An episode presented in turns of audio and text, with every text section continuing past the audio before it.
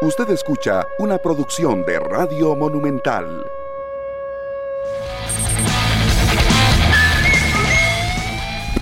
En la radio de Costa Rica, ¿qué tal? Feliz inicio de semana. Sean todos bienvenidos a 120 minutos. Hoy lunes 20 de junio con mucha información luego de las semifinales del Campeonato Nacional. La victoria 1 por 0 del Club Sport Cartaginés sobre el Club Sport Herediano y el empate uno por uno en el Clásico Nacional, en el Estadio Nacional, un partido pasado por agua que dejó eh, algunas sensaciones, esperábamos más fútbol por parte de ambos equipos y al final la Liga Deportiva Alajuelense que no logra sostener la ventaja que tenía en el marcador luego del tanto de Johan Venegas y aparece eh, nuevamente Kendall Waston imponiéndose en las alturas y dándole un empate al Deportivo Saprissa al final del juego. Y todo se va a definir el día de mañana en el Estadio Nacional cuando se enfrenten Herediano ante el Club Sport Cartaginés.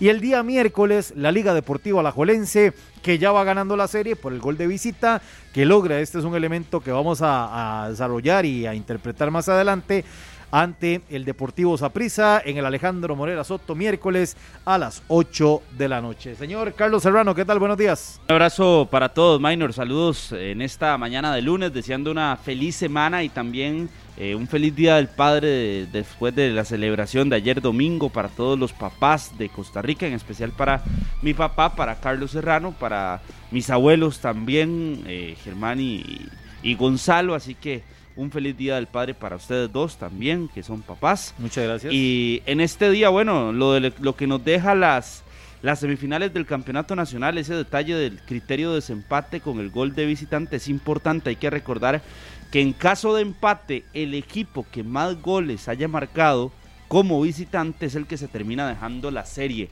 Y ese detalle es importante porque, por ejemplo, Cartaginés no permite que el herediano le anote ahí ya el cartaginés tiene eh, un, un, extra a favor en esa serie. Y en la otra serie, por supuesto, que lo que vimos ayer en el Clásico Nacional, un ambiente muy bueno, lástima tanta lluvia y eso obviamente que eh, provocó incluso que las gradas no estuvieran tan llenas, pero eh, obviamente que sí hubo una cantidad histórica, por lo menos para un partido como este de semifinales y la taquilla que sí es histórica para el Deportivo Saprissa. André, gusto de verlo de nuevo, buenos días. Buenos días, Carlos, encantado igual de saludarlos a todos los amigos de 120 minutos, totalmente metidos de lleno en este tema de las semifinales.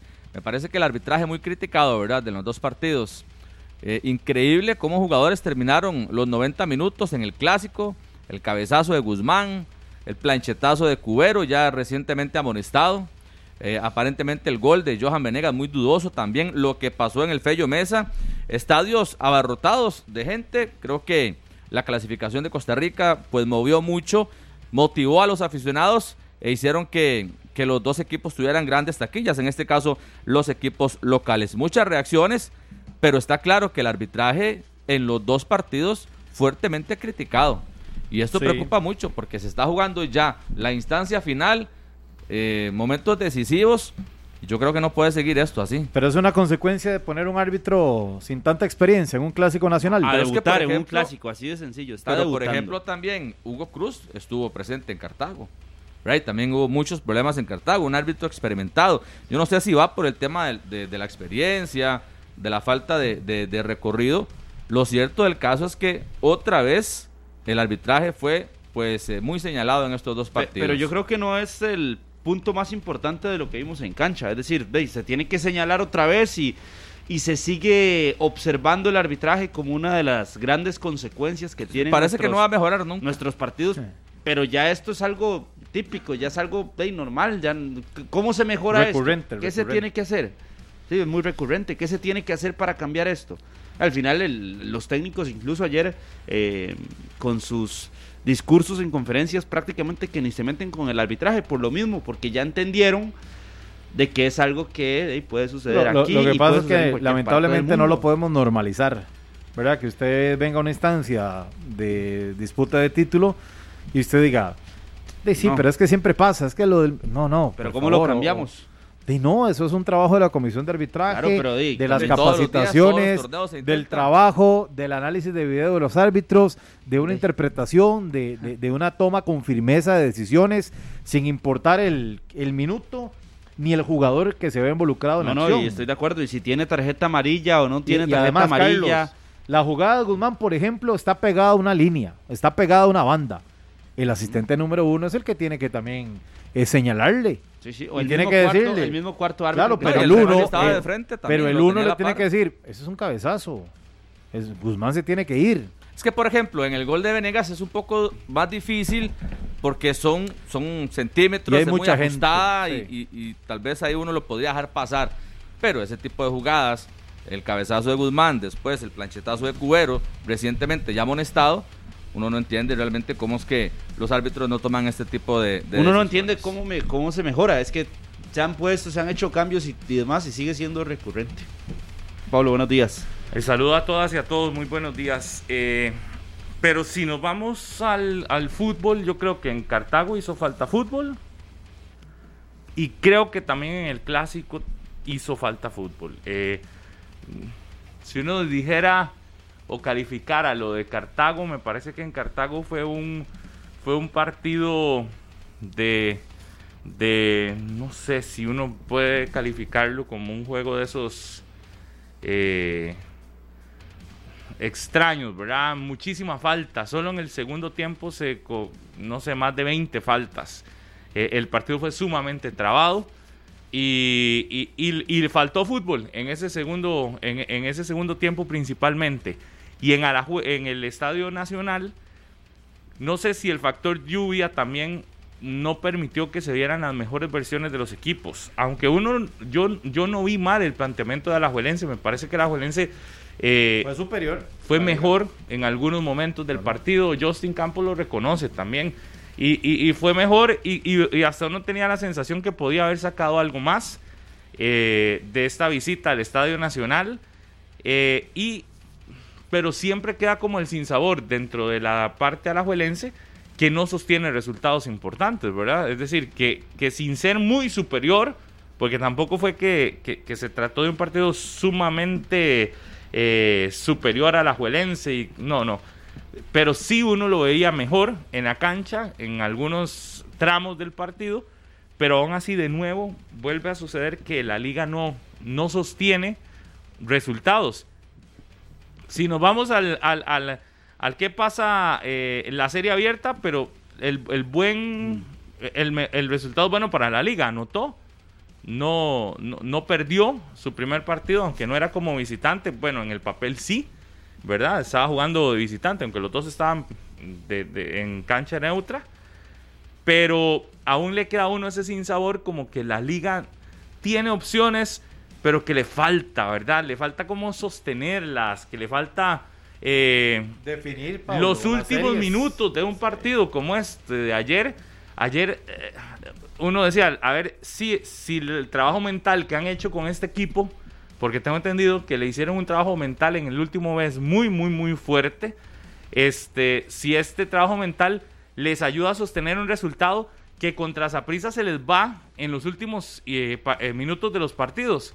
Y de nuevo ayer, faltando 3, 4 minutos, hay una situación X y, y- y de nuevo le, le vacunan con el gol y ojo que ese cierre parecía que el Saprissa podía ganarlo, ¿verdad? Entonces, es, esa parte mental de la Juelense, si bien no pierde el partido, si bien el partido no lo hace mal, a uno todavía le queda como esa deuda o esa duda de si la liga tiene la capacidad para sostener un resultado por la mínima ante el Saprissa.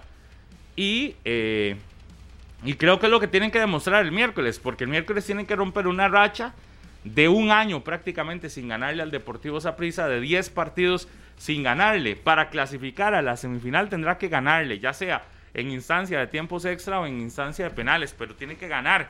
Eh, y en el, cam- en el caso Con del el 0 a Saprissa- 0 pasa también, ¿verdad? Sí. Sí, sí, Sí, sí, bueno, el 0 a sí, 0. ese 0 a Pasa la 0, sí, liga. sí. Sí. Ese 0 a 0 es el único que le beneficiaría si no es victoria. Cualquier otro empate lo obligaría o a tiempo de alargue o a, a perder la serie. El empate a uno. El empate a uno lo, lo obliga a la largue y el empate a dos, por ejemplo, ya chao. saca eh, a la liga y, y, y mete al Saprissa. Pero si, si uno se va al, al, al campo, al terreno de juego y a lo que se vio ayer, sin ser la mejor versión del Saprissa, el Saprissa pudo haber puesto en aprietos también en algunos momentos a la liga ¿Y por qué digo sin ser la mejor versión del Saprissa? porque es, claro que, que, la liga tiene la planilla más amplia que la del Saprissa. Si usted ve los hombres que están en variante en Liga Deportiva Alajuelense, Brian Ruiz que no entró, a Alex López que entró de variante. Eh, eh, el banquillo de Alajuelense es más profundo y aún así no le termina alcanzando para ganarle el juego. Eh, y, con, un Saprisa que, que, yo creo que sigue padeciendo situaciones como en ofensiva. Ayer eh, los jugadores del Saprisa en ofensiva no. No Me parece que el Saprisa para hacer goles tiene que hacer una táctica fija que aparezca Waston. No, no, pero, pero con Waston terminó como delantero otra vez. Pablo, de, ayer uno veía el banquillo del Saprisa y vuelve a ver a Bolaños también, otra vez. Eh, que ayer Justin explicaba la situación del por qué estaba en la suplencia, pero que a mí por lo menos sí me sigue llamando la atención en que Bolaños no sea titular en partidos por lo menos como este, como este clásico. E, era, es, son los partidos para Bolaños, son los partidos que se le prestan bien, incluso cuando entra. Pero lo explicaba Carlos en aquel partido contra Grecia, que termina dándole vuelta prácticamente Bolaños y Waston con las variantes. Que él tiene un rol y él está entendiendo cuál es su rol bajo el sistema de Justin Campos. Claro, que uno podría decir, pero es contradictorio porque el Bolaño de la temporada regular y con otros técnicos desde el inicio ha sido muy importante. Yo, no puedo normalizar, pero no puedo normalizar para, trabajar con Bolaños. Sí, por eso yo no puedo normalizar ver a Cristian Bolaños siendo uno de los mejores futbolistas del Saprissa. Pero le, hace, le han dado efecto tenerlo ahí. Cuidado no el mejor del Saprissa en el banquillo. No, ya, ya, ¿cómo juega Bolaños en el Fuera Soto? Nada raro que el, que el miércoles aparezca titular. debería ser titular. Debería en, en un escenario que lo domina a la perfección, que no le pesa. Eh, Justin, y me extraña de usted, Carlos, que, que, que, critique a Justin Campos cuando usted sabe pero es que también hay cosas estrategias que, él utiliza yo le puedo decir, ciertos jugadores. ya que usted no se atreva a criticar a, a Justin Campos o al Es que ¿qué le voy a criticar si le han funcionado las, las modificaciones con Bolaños? Yo nada más le estoy diciendo ese punto de Bolaños ayer en el clásico, en un partido trascendental para el sapricismo en el Estadio Nacional, que se le presta bien también a Bolaños por las condiciones de la cancha y demás. Y ayer eran buenas las condiciones de la cancha para, para mí era un partido que podía estar Bolaños como titular. Eran las condiciones. Al principio del partido para mí estaba la cancha por eso, por ejemplo, para mí la cancha para mí la cancha no era un partido para gente que metiera que corriera. Eso de la cancha yo no lo comparto tanto, pero vea usted, vea usted, Brian Ruiz no entró por está claro que el fútbol ayer. Ustedes vieron a Mariano destacar, ustedes vieron a Arión eh, Suárez destacar, que eran los jugadores más llamados a tener un fútbol distinto en, en los dos equipos. No, la cancha no se los permitió. Y, y, a mí sí me parece que, ah, pero lo de Bolaños no creo que sea por la cancha. A mí me parece que lo de Bolaños es principalmente porque ya le ha surtido efecto en otras ocasiones y desde que Justin Campos llega al Saprissa, donde tiene muy buenos resultados, hasta ayer todavía le sigue surtiendo efecto entrar eh, a Bolaños de variante, porque le resuelve. Yo, yo no sé si lo quieren ver de titular o no, pero si, si, si nos vamos a la realidad, la realidad nos dice que el papel que está eh, fungiendo Bolaños en este momento le está dando réditos a Justin. ¿Y qué? ¿Como titular no daría réditos?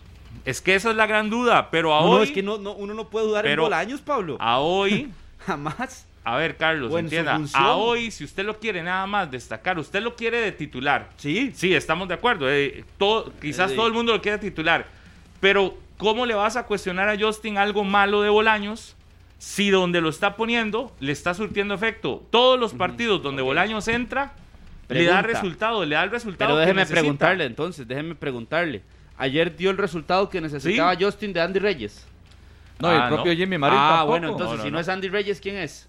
De por eso, ahí, ah, ahí sí. Listo, en eso, en eso podría ser. Pero si usted le va a criticar que Bolaños entre de variante, para mí eso no es de criticar. Más bien hay que resaltar que Bolaños cada vez que le entra de variante en un partido, le termina dando resultados al Saprisa. Entonces, si lo querés poner de titular, ya ese es otro punto. Es que Bolaños pero no es decir, resultados pero no es de titular, jugando pero no es decir, siempre da resultados. Pero no es decir que Bolaños que esté haciendo algo malo porque Bolaños esté en el banquillo. Yo le estoy diciendo que a mí pero yo sí creo que tuvo, para mí tuvo por lo menos un mes para trabajar con Cristian Bolaños y utilizarlo de titular y probarlo de titular. pero es que hay técnicos a los que no. Ayer Saprissa evidenció todos los problemas que había tenido durante el campeonato. Perdón, noticia de última hora, Pedro Navarro será el referee del partido de vuelta en el Clásico Nacional, Pedro Navarro y el otro juego Benjamín Pineda, el herediano ante Cartaginés, ya confirmado. Experiencia. Paréntesis. Recordemos cómo el Saprissa clasificó allá en aquel partido contra Grecia. Ayer yo vi jugadores del Saprissa que realmente están en un nivel muy bajo. Cuando ingresó Ryan Bolaños, por ejemplo. Ayer- Pero ¿dónde está la noticia, André? Si eso lo hemos visto en todo Claro, el torneo. Claro, ayer el Saprissa dejó claro que ha sido un campeonato deficiente, colectivo e individualmente. Sí. Y que no se puede tapar eso con un dedo porque clasificaron y se metieron en el último segundo el a las semifinales. ayudó, ni el mes de Ni el mes trabajo les les ayudó. ayudó. No, Pues es ni que el es- mes. Es que es muy difícil. Y vamos a ver, un técnico no va a ser tan irresponsable a estas alturas del campeonato, donde se está jugando todo, de comenzar a probar cosas distintas.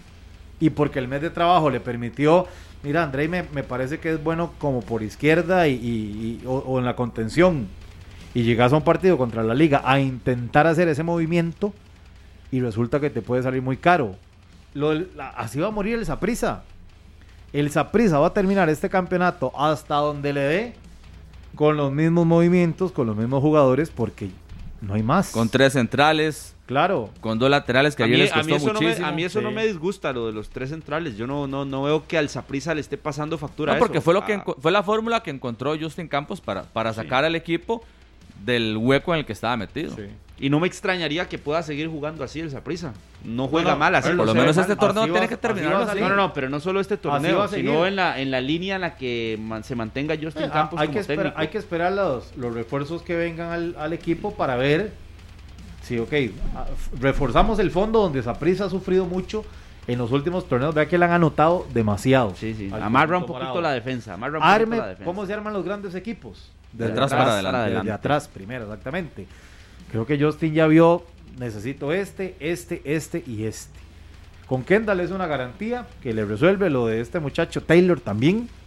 Se va a Uri David. Vamos a ver quién llega. eh, lo de Pablo Arboin, a ver si se va a, a ratificar en, en una posible formación titular de esta prisa. Pero yo creo que lo que veremos, incluso el miércoles en el Alejandro Morera Soto, ahí sí yo sí veo a Bolaños de titular. ¿Por qué? Porque son los partidos que le gustan a Bolaños. Veremos evidentemente el clima, cómo va a estar, pero llueve o no, Bolaños va a tener que jugar ese partido. Es que ya no se va a puede tener que jugar arrancar, Justin. no, y va a tener que jugarse una carta que incluso, véalo así, viene hasta descansado Bolaños, viene descansado después de un trajín, ya la parte física no es la misma para Cristian Bolaños. incluso cuando el Saprissa ya va perdiendo los, los movimientos que hace Sí, Justin, mete a. Carlos Villegas por el costado de la derecha. Sí, Hace es dos que, eh, variantes. Es que incluso, Just- incluso Villegas por delante en la lista parece de Cristian Claro. Bolaños. Yo, yo creo que también hay un mérito del entrenador de resolver en, ah, durante el juego, ¿verdad? Que ahí fue, me parece, los cambios de Justin sí fueron mejores que los cambios Claro. de, de Albert Rudé. ¿Y por qué? Porque- de eh, López, por ejemplo, y los Jürgens Montenegro. Y yo siento que, que- la liga se echa muy temprano atrás también. Me, parece que el segundo tiempo la liga le da para que Saprissa suma la, las riendas del juego, pero con el agravante que el, el asumir las riendas del partido para, para el Saprissa, o, más bien que el Saprissa las asuma para la liga, el agravante que tiene, Cherita, muy buenos días, muchísimas gracias. Es eh, el agravante que tiene para la liga es que al final termina siendo, si- uno lo quisiera decir de alguna manera, como que le da alas a que el Saprissa empiece a crecer. Y el Saprissa creció en el compromiso al punto de encontrar el empate y por eso digo, unos minutos más eh, pudo, pudo haber hecho algo más. Eh, la liga yo entiendo que estaba en el segundo tiempo jugando al contragolpe, pero en el momento en el que sale Johan Menegas, que es la figura más determinante de ayer del partido, me parece que ahí la liga prácticamente anuncia que, ren- que su- su- renuncia al ataque. eh, eh, o al peligro en el ataque, porque Jürgens Montenegro no anda Usted vio en cuando- su torneo ni por lo No, no, no no- Johan le no decía, está. vamos con todo, con todo, le decía Johan a Jürgens cuando Y- iba a entrar. Y, y que se metiera en la cabeza, Pero- ¿verdad? Le hizo el gesto. Claro. Yo, yo- yo comprendo que Johan de- después del partido termina eh, a- argumentando que sale porque ya no daba más. ¿Qué, qué- qué problema para la liga? Que tu principal ficha ya no dé más y que cuando ha- haces los cambios prácticamente quedas sin, sin nadie en, en ataque que, que, que provoque ese peligro que te genera Venegas. Es decir, otra vez la liga también deja en evidencia que si no es Venegas, ¿con quién ataca que genere peligro? No hay una figura que te genere ese peligro. Entonces, uno entiende, de, ya el, el muchacho ya no daba más de 70 minutos, pero dice que está bien sí para el miércoles. Esa es la salvada que tiene el Ajuelense. Pero lo que, lo que uno ve es deficiencia adelante. A pesar de tener una planilla tan amplia, a- adelante la liga tiene una deficiencia. Y es que si no es Johan Venegas, ¿quién te hace goles? ¿Quién te provoca ese peligro? Si no es Johan Venegas, ¿quién de las figuras que está en el banquillo puede llenar el espacio que deja Venegas? Y a hoy la liga nada más, y a hoy la liga se queda con la gran interrogante. Es que André, vea, cerrar el partido no solo tirarse atrás. Cerrar el partido es, te puedes ir atrás, pero también si tenés a un hombre de peligro adelante, provocas que la, que, que la gente del Saprissa no se tenga que ir siempre para adelante. Entonces, ¿qué provocó ayer la liga? Cuando sale Venegas, que haya más libertad para que los centrales del Saprissa se puedan ir a buscar lo que al final consigue Kendall Waston, el gol de, de- de- de táctica fija. Si tenés un jugador o un par de jugadores que te provoquen que no haya mucho movimiento atrás, por lo menos vas a provocarle que el equipo contrario tenga algún, algún tipo de, de resguardo en zona defensiva. Ayer, cuando se va Venegas, yo lo que veo- los defensores del los defensores de dijeron, mira, aquí, aquí quién queda.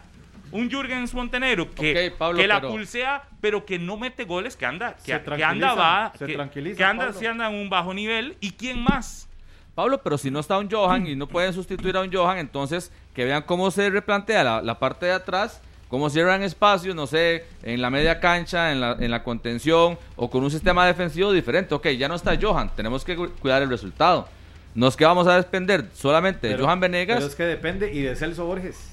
No, no, pero es que ese es el de problema de, la liga entonces. O sea, hay Y Celso la dependencia y. Johan de- Celso y Johan La dependencia. conexión del gol de la Sí. liga, ¿cuál es? Ah. Celso Johan. Celso Johan, ahí está. Y, y un detalle, Pablo, ahora que usted hablaba de, de- Pero André, otra cosa. La liga no puede llegar a eso. Con la planilla que tiene la ¿Por Liga no? Deportiva Alajuelense, llegar a decir... Ah, puña, va a entrar Jürgen Montenegro. Ok, echémonos para No, atrás no, es que es parte del juego pero, también. pero aquí se acaba de decir ¿Verdad? que la, O sea, no, que la no, yo creo que plantilla sí, de la Juelense es Es más amplia. está, es más es amplia está amplia, más fortalecida. pero- pero pero ustedes hay- hablan. pero hay no- zonas donde no. quedarme, si con la planilla amplia o con la Johan Celso dependencia. No hay. Pablo y Maynor. No, yo no he dicho Johan Celso dependencia. No, yo le pregunté sí- y me dijo que Yo sí. sí digo que en zona defensiva, en zona ofensiva, perdón, la liga tiene a Johan y nadie más. Pero si te vas al banquillo, en el banquillo la liga tiene más jugadores de medio campo, muchísimo más consolidados que el Saprisa. Y te- tenés, o podés darte el lujo de tener a Brian Ruiz, el capitán de la selección que acaba de clasificar al Mundial, y el otro a Alex López, que es un jugador caro, de los más determinantes en, en, en Alajuelense. Es seleccionado Los también. dos en el banquillo. Y usted dice, mira, esta no es una zona defensiva cualquiera. Tiene a un Miguel Ajú, que, que yo lo pondría como titular. Ayer, ayer Moreira no tuvo problemas en el juego, ¿verdad? Fue muy No, no. poco. Pero digamos, usted tiene a un Miguel Ajú muchísimo más consolidado. Y si vamos a ver hombre por hombre, quizás hasta los jugadores de la liga en el banquillo tengan más experiencia que algunos del Saprisa. Pero eso no significa que la liga no tenga problemas de, de- de plantilla, que ya lo hemos dicho. Cuando Venegas no está, cuando Celso no está en Liga Deportiva Alajuelense, son jugadores determinantes. Y sus ausencias han sido los días cuando la liga pierde compromisos. Sí. Y en el caso de Johan, que para mí es el más, el más claro, Johan Menegas llegó a 10 goles y en Alajuelense por ahí podría aparecer eh, Góndola, por ahí po- en, en lista de anotadores, pero el 9 que venga detrás de Johan Menegas a decir yo vengo a meterle presión a Johan Menegas no lo tiene y este torneo no lo ha tenido. No ha tenido un 9 que realmente esté al nivel de Johan Menegas. Y ayer queda demostrado de nuevo, le da más libertad a los defensores del Saprissa cuando Venegas sale, porque el que entra no te produce el mismo peligro y no tiene nada de malo decirlo. No, no, estoy de acuerdo con eso. Entonces- estoy de acuerdo con eso. Lo que pasa es que me llama mucho la atención lo de la plantilla, eh, cómo justifican una amplitud Pero cuando sacas dos jugadores te das cuenta entonces que esa Yo estoy hablando del caso de Venegas, porque, porque lo de Celso no. Yo estoy hablando Sí, del caso yo- de Venegas. Por eso, pero ahí el mismo técnico es el que tiene que- Pierde peso en ofensiva, pero no por eso a usted se le pueden ir los partidos. Ah, no. A un equipo Ayer Pero, ¿cómo ayer se le va, no se le puede ¿cómo se le va el partido de la liga? Yo, yo, yo me meto en la cabeza de Albert Rudé en la planificación, que aquí nosotros es muy sencillo, una jugada táctica fija a favor del Saprissa, Con Kendall, que usted todo el mundo póngale, sabe que Kendall va póngale ahí. dos marcas. Usted le tiene que poner primero a Alexis Gamboa, que es más fuerte que el Pipo González, por biotipo, por, por corpulencia, es el que le puede más errores, ¿verdad? En marca. Claro, pero es un poco más fuerte, Paulo, eh, eh, en, el, en el choque a choque. Porque ayer no es que Kendall le anticipa a Pipo, es que lo, lo desplaza por completo y llega solo a cabecear. Ahí usted tiene que ponerle doble marca a Kendall Waston. Si, el, si en conferencia de prensa lo dice, practicamos, habíamos estudiado, habíamos analizado, No, eso siempre lo dice. pero, pero ayer hace referencia a la jugada que la nota el Saprisa. ¿Cómo usted planificando y planificando y planificando Por eso, te la sí, por cobra? eso, pero, por eso, por eso. él- Te la eh, pero entonces le está echando la culpa a los jugadores. Y se está Es que son los responsables. Es que André, al final, si usted su marca es X, usted tiene que ir con esa. A- ayer- ayer- entonces, entonces es salvemos de responsabilidad a Albert Rudé. usted a Kendall Waston Eso tiene es. que sacarle, ponerle dos hombres de marca sí o sí. ¿Qué, Dos de marca. ¿Qué piensa todo el mundo cuando hay un tiro de esquina a favor de, del? Waston para arriba? Un tiro libre para, para Saprissa. Toda jugada, balón parado, Kendall. usted sabe que va Kendall. Eso es Y si es del minuto un, centro, 80, un buen centro y Kendall hace. Y si es del minuto desastres. 80 en adelante, usted sabe que Kendall, si Saprissa no va ganando el partido, va a estar ahí, ubicado. Y ya es algo que, que los equipos tienen que mantenerlo y que saberlo. Ayer dábamos el dato en la transmisión. Albert Rudé en clásicos solo dos veces ha ido ganando un clásico. Y las dos veces le ha pasado lo mismo. En aquel clásico 2 por 1 que mete gol Gaby Torres al inicio y demás, y Saprissa lo termina ganando 2 a 1. En ese lo iba ganando 1-0. Y ayer que iba ganando 1-0 nuevamente, de ahí se le vuelve a ir el clásico. Entonces también hay temas de decisiones muy puntuales de la presión que genera un equipo como el Saprissa al ir gana, al ir perdiendo y de lo que puede generar en cancha y de cómo el técnico la logra mantener, cómo el técnico logra sacarle ventaja a eso, saca a los mejores futbolistas del partido que tenían cancha, saca a Celso, saca a Johan, saca a Góndola.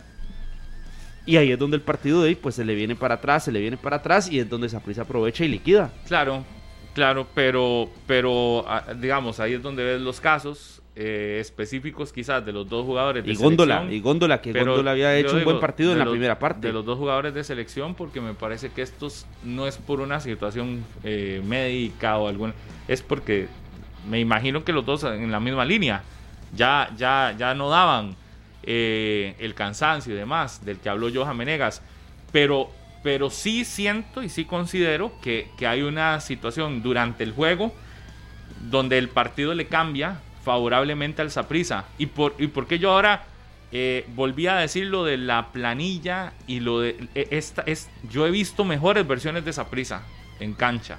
En ese Ojo, torneo. no, Bueno, de hecho, no, no, el 2 no, a 0 ah, bueno, le en ese torneo sí, eh, sí futbolística, futbolísticamente he visto mejores versiones de Saprissa, pero históricamente he visto mejores Saprisas Ah, Claro. que estos, que este que está jugando, con más planilla, con más eh, experiencia, con jugadores de más eh, renombre, con, con, muchas cosas más que este actual Saprissa. Por eso el mérito también tiene que tenerlo el Saprissa, sacarle el resultado a, a un equipo que está en teoría más armado y más consolidado, que es el de la Liga Deportiva Alajuelense, porque el Saprissa no tiene la mejor planilla de todas.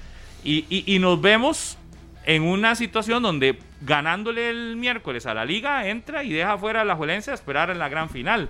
Eh, es decir, la el Saprissa con la planilla actual que sigue siendo una planilla que tiene deficiencias y yo creo que el viernes pasado acá con don Juan Carlos Rojas lo hablamos y él lo reconoció y ayer en el estadio lo volvió a reconocer que necesita al menos cuatro o cinco refuerzos el equipo morado para el próximo torneo.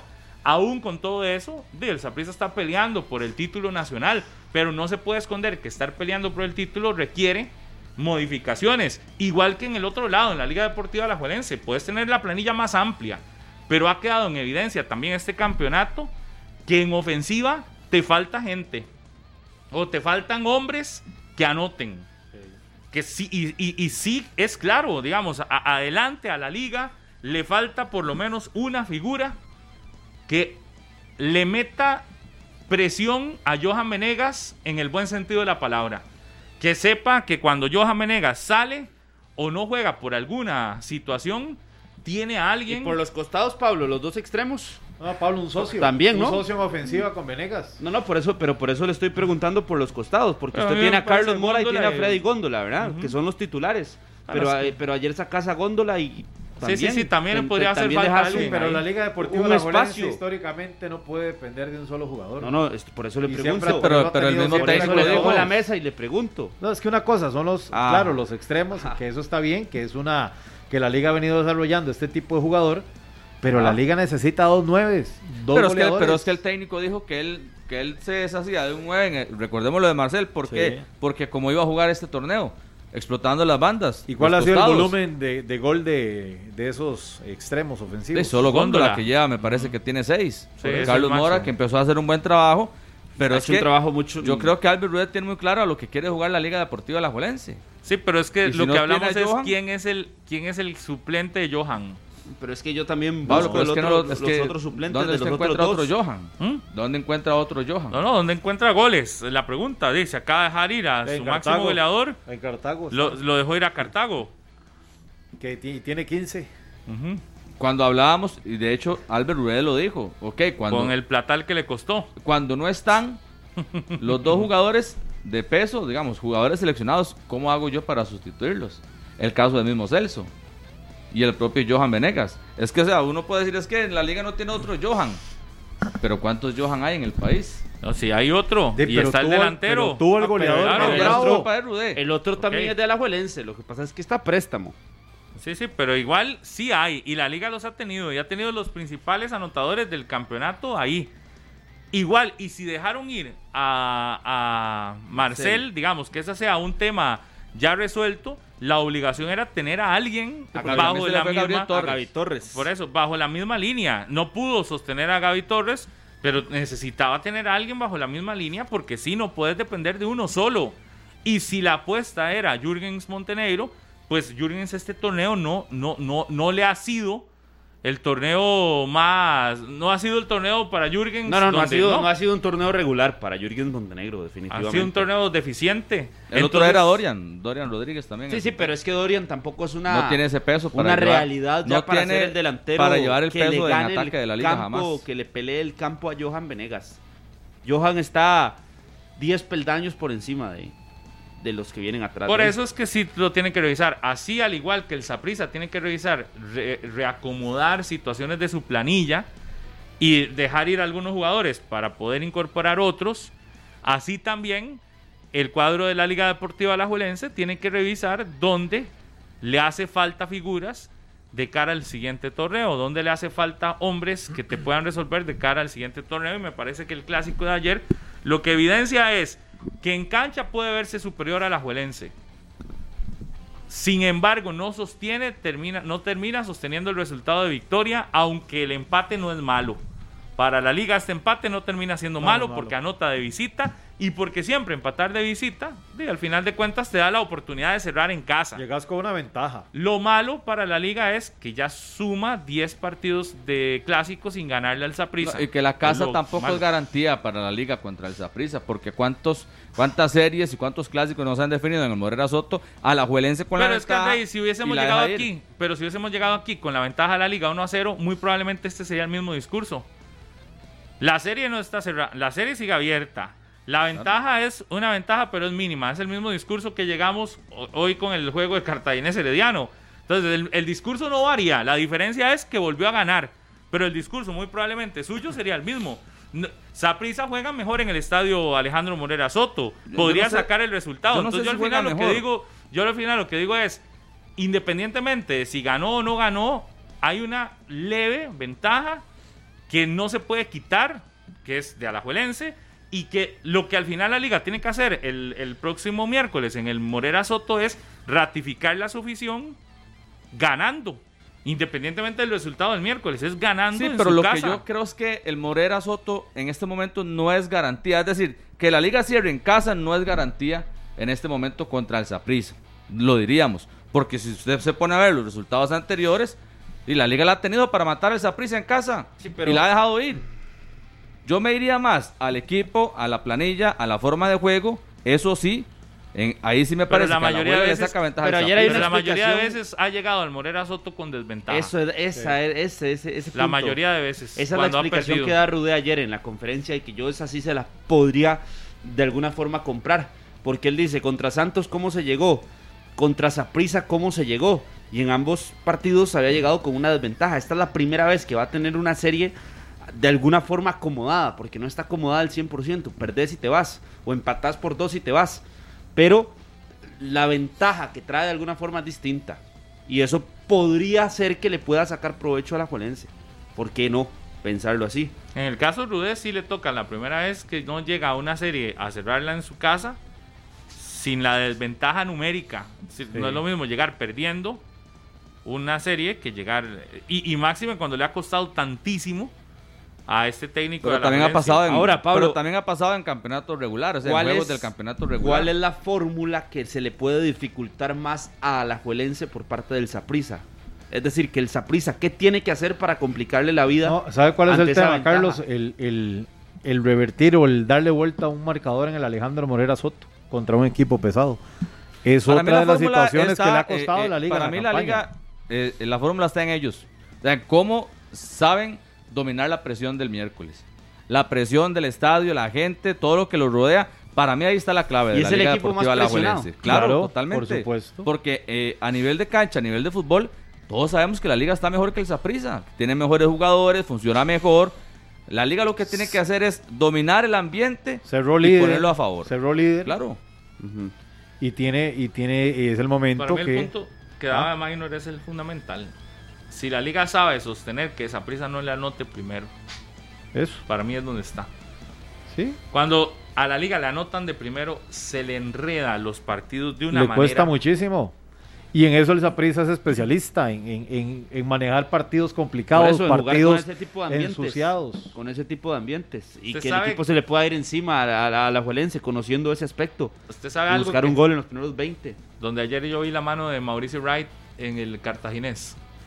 Cómo le ensució el Claro. partido al Herediano. Sí. Sí, el cartaginés, el segundo tiempo, lo que hizo fue que nunca Herediano se sintiera cómodo. Pablo, y otro detalle, perdón, usted vea que en cada parón de partido los del Cartaginés llegaban a como a, a gritar, a reclamar, a, a- a enjachar, si se puede decir de esa manera, a los del Herediano, como que les inyectó un poquito de coraje Y eso es para que decían, no, no, aquí estamos, somos es- Cartago y vamos ganando. Y eso es muy de Justin como Claro. entrenador, eso es muy de Medford cuando logra tener algún resultado positivo y eso es muy de Wright.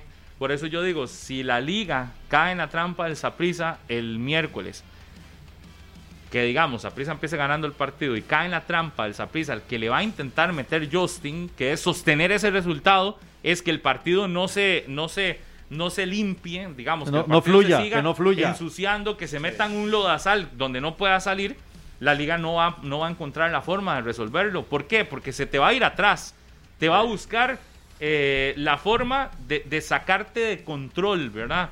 Entonces, la clave para el Saprisa es llegar al Morera Soto a intentar encontrar el gol a como dé lugar antes que lo haga la liga. Por, por eso le decía que cuál es el panorama y la fórmula, porque si yo me pongo a pensar en que Saprisa llegue a presionar desde el minuto uno a la Juelense, yo ahí veo que a la Juelense son partidos que le cuestan más. Un equipo que lo llegue no y le presione y no lo deje salir y no lo deje y, y lo trate de ahogar en los primeros minutos para Yo sí buscar veo ese a gol. Saprissa haciendo Yo, eso. yo veo, yo veo esto Eso perfectamente. es el Saprisa histórico. Es ¿no? más, esto es lo que yo me imagino del Saprisa para el próximo partido del miércoles. Eh, pero un Saprissa que pero- trate pero de la liga no es el que ahogar está por obligado. completo. La liga no es el que está en casa. No No, podemos pensar en que es Saprissa es el que está liga- obligado, No, por lo no. menos en el resultado. Para mí el que está es obligado es la liga, gol. Carlos. Es está en sí, casa. sí. Eso fue lo que hizo No, Saprissa en el es- último clásico allá en el Nacional. ¿Qué donde tiene que perder. Ah, ¿Qué tiene que perder esa prisa ahorita? Eh, Después de todo ese torneo, después de ser último. No, no, la liga se pero en la serie, ser pero en la serie, pero en la serie, ¿qué es lo que ocupa el Saprissa? Sí, sí, un gol. Ah, ok.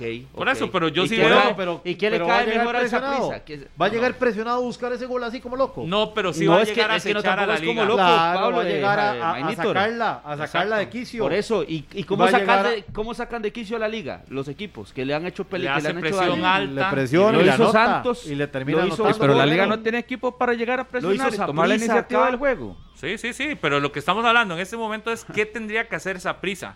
Y ahorita vamos a ver qué tiene que hacer la liga. Pero yo coincido con Carlos. Saprisa quiere sacar esta serie. Para mí, tiene que ir a buscar convertirse de arranque en lo que hizo en el clásico aquel que termina ganando 2 a 0. condiciones. Es, Sí. es acechar a la liga para intentar que la liga no, te- no piense y encontrar un gol que le pueda meter el partido en, en el, en el terreno en el que a Justin le encanta. ¿Y que es? El terreno donde lo controlo. Ayer Justin no estaba tranquilo Cómodo, no estaba porque cómodo. nunca pudo meter el partido a su terreno hasta los últimos cinco minutos. Que le hubiese encantado que siguiera 10 minutos más, muy probablemente, pero hasta los últimos cinco minutos. Justin, ¿qué va a intentar? Para mí, la idea de esa prisa es intentar ir desde el minuto uno a provocarle a la liga un acecho, un asedio tan, tan grande que le meta fallar. a, a- a generar, a generar esas situaciones de riesgo donde no se entiendan a los jugadores, donde se peleen entre ellos, que es lo que le encanta al técnico del Saprissa. Y si ustedes ven, eso es. La liga tiene equipo para que eso no suceda, claro. Si ahora vemos que es la otra parte de la liga, yo creo que la liga es el que tiene que llegar a imponer las condiciones. Porque si deja que el Saprissa haga esto, se le puede enredar el clásico. No, Pablo, y, y- y otra cosa. Saprisa también sabe, y, y- en aquel momento creo que Brian Reese pecó de, honesto cuando dio la frase de, lo del aspecto mental. Y esto va a ser un arma que va a utilizar el Saprisa. Saprisa va a tratar de llevar al límite el aspecto motivacional, el aspecto psicológico de la Liga Deportiva Alajuelense y obligarlo a fallar en la mayor cantidad de acciones posibles si el partido sigue, no sé, un 0-0, por ejemplo. Hasta que rompan esa parte, que esa prisa note, y a partir de ahí ya e- es otra historia. ¿Por qué? Porque es un doble golpe en el marcador, en la presión que más le va a generar la liga, y ahora sí, verse obligado a ir a buscar al frente el, el resultado.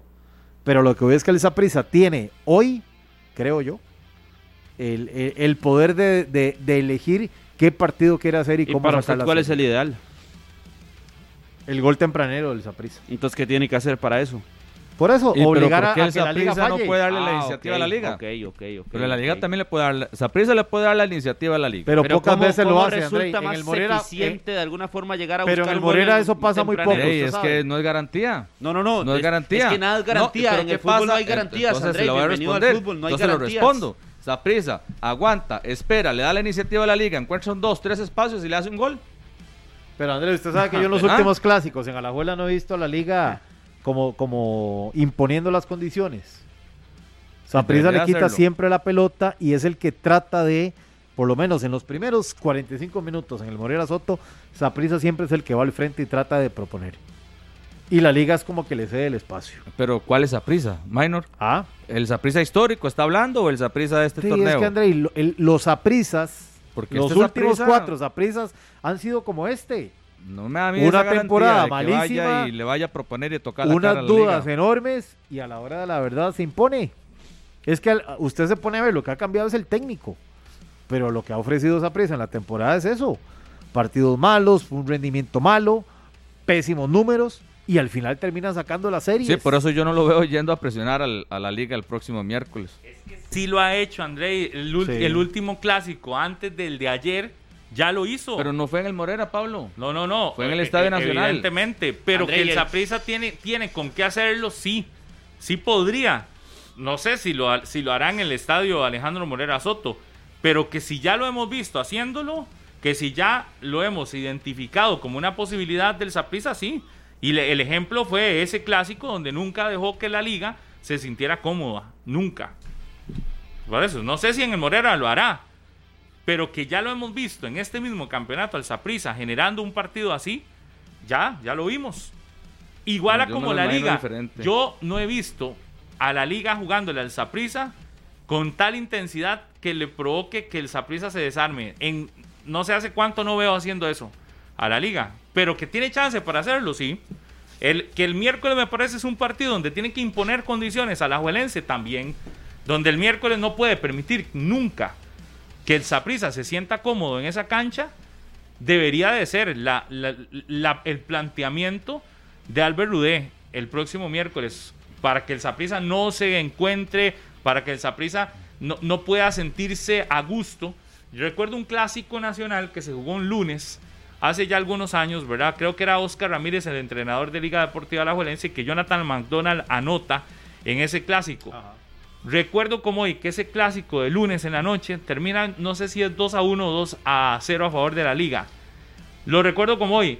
Fue un clásico donde la liga, desde el minuto 1, encimó al Saprisa y no lo dejó armarse nunca. Y el Saprisa se sentía poco cómodo en la cancha. Nada más que esas versiones de la liga, yo con Ludé no las he visto. O Sí, tengo rato Allen Guevara, Allen fue protagonista en ese juego que usted está Y recordando. creo que. McDonald hizo un gol, me parece, de, en ese partido.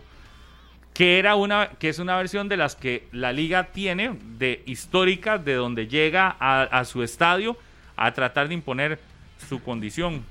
Pero, pero es, es, es un partido donde uno lo plantea así. Que los dos tienen condiciones para lograrlo, yo creo que, que sí. Hay que ver cuál se atreve más, eso sí, el próximo miércoles. No, Pablo, y es un partido donde usted le dice a Marvin Angulo, Marvin lo necesito, Bolaño lo necesito, Mariano ni para qué. Y Saprissa tiene, tiene nombres pesados para sacar este tipo de partidos en un escenario donde ya lo ha hecho muchísimas veces. Es que también eso juega. También eso juega muchísimo. El, el- el antecedente con lo que llega, vuelvo al tema psicológico, que ellos mismos lo tocaron. Es que nadie más lo tocó, fueron los propios jugadores. Hay que ver cómo lo van a resolver.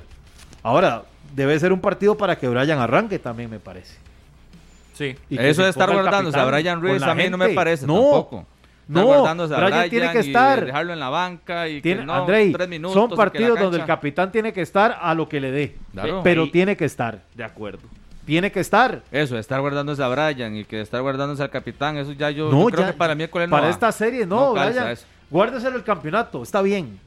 Pero en estas instancias tiene que andar. Fue lo mismo que hizo en aquel clásico, donde, en el Ricardo Saprissa, donde Brian llegó y jugó tres minutos. Eso es una falta de Un respeto. Es, minuto. eh, por eso, son los clásicos, los partidos importantes son para jugadores y- importantes, y- y- para jugadores Carlos, ¿y diferentes. ese Y, partido Brian es uno de esos, por supuesto que Brian ¿Qué, qué estar. sensaciones dejó de ese partido cuando Brian entró un minuto? De una falta de todo. Claro, y, y eso golpea a- al liguismo. el de ayer, pero yo entiendo el de ayer. El de ayer fue para meter más marca. Sí, porque, el- Porque las Brian no- condiciones. y claro, Brian no te marca tanto y yo no veo que el estadio ayer ni las condiciones de todo No, no, le no. permitieran a Brian exponer su Pero esa no fue una de decisión, fútbol. esa no fue una decisión tomada cinco minutos antes del partido, No, no, no. Pablo. Eso ya lo traía. Pero el técnico. miércoles pero en por el- No eran marca. por las condiciones de que No, la cancha era estaba la muy marca, rápida pero era- o estaba- porque la tomó se pensando iban en la presentar marca. distintas situaciones. Usted el miércoles en estadio lleno, recién mundialista, póngalo. No, ¿Qué, no. qué- qué más escenario perfecto le vas a pedir a Brian Ruiz Pero para que te corra también- 70 minutos, 60 minutos? Ayer, ayer para mí se prestaba el partido igual porque Pablo dice la marca y Aaron Suárez marca igual que Brian. Es No, que marca para mí- más. para mí el No, tema... y- no, y bueno. es que Pablo también. Marca más A Aarón que veces se dice que la marca. no, no. eh, No. eh, ahora es mejor la posesión de pelota. O sea, ¿usted- ¿Usted qué prefiere? ¿A un jugador que Pero tenga que posesión Suárez de lo hizo pelota? mal. Para mí Brian Para mí, lo Suárez hubiese lo podido bien. hacer Sí, mejor. buen- buen Para mí fue Aaron un buen Suárez partido. ayer. Para mí yo hubiese pensado en Brian como alternativa en esa posición, a la par de Celso, a la par de Cubero. Es que, Cubero como el, Pablo, Brian no te da marca. del- del Brian equipo. no te da marca, pero te da posesión de pelota. Sí, sí, sí. Y tal vez la liga necesitaba ayer posesión de balón. Te da Tal vez buenos en el cierre del partido. Claro, ok, no, o sea, no está físicamente para jugar 45 minutos ni para ser titular, pero yo estoy viendo el partido y perdí la posesión de pelota, oye, voy a meter a Brian. Pero menos, pero Cree por, uno. por lo menos, sí, tal vez en el cierre del partido, pero no sé si las condiciones de la cancha lo que estaban era cuidando que no pasara algo, porque yo sí siento que el segundo tiempo no era como para que Brian entrara a jugar, pero bueno, ya eso es decisión del técnico, pero de entrada yo veo la- el partido de Aaron Suárez en el primer tiempo y parte del segundo tiempo y es un buen partido. No, no, no, no Entonces, es yo un- creo que Aaron Suárez no desentona como para decir no es, un mal Brian partido, pero antes del partido, antes de iniciar el partido, cuando usted observa lo que va a presentar a la Juelense, a mí me llama más la atención que esté Suárez y que no esté Brian. Siempre llama Porque, la Brian, atención que Brian no porque esté. Brian viene de jugar con la selección los últimos 45 minutos de un partido importante, entró bien Brian en ese partido y viene obviamente con la motivación a Para tope. mí, y en este es tipo el- de juegos, repito, son para jugadores importantes. Para mí partido miércoles. importante, jugador importante. Y lo mismo que dije con Bolaños, de que a mi gusto debía ser titular, también con Brian. Lo mismo. El Pero- mismo Ariel Rodríguez, si está listo. En ese Pablo, en ese clásico que hablábamos ir. antes del Saprissa, que le gana 2 por 0, que me parece es el último, donde el Saprissa sí fue mejor, que la liga llegaba con todo, con todo, todo para, para ganarle el Saprissa, le faltó decisión. A la Liga Deportiva de la Juelense le faltó convicción de, ok, somos mejores, vamos a tomar la iniciativa en el partido, no vamos a dejar al Saprissa crecer, le faltó eso. Yo creo que a la liga del miércoles no le puede faltar eso. No, no. La liga tiene que convencerse de que es mejor que el Saprissa. Y lo saben. Y tomar la iniciativa del partido este miércoles. Y desde un principio. André, olvidarse de que tengo al. Saprissa, que tengo 10 partidos, de que no le gano, de que está enfrente del equipo morado. No. Estoy en mi casa, estoy con mis jugadores, tengo la serie a favor, Fui mejor. soy mejor, voy todo el para campeonato. adelante. Fui mejor todo Yo el el campeonato. miércoles quito una marca. Yo a José Miguel Cubero le digo gracias por el partido del domingo, muy bien, Y pero listo. meto a alguien no de tanta marca.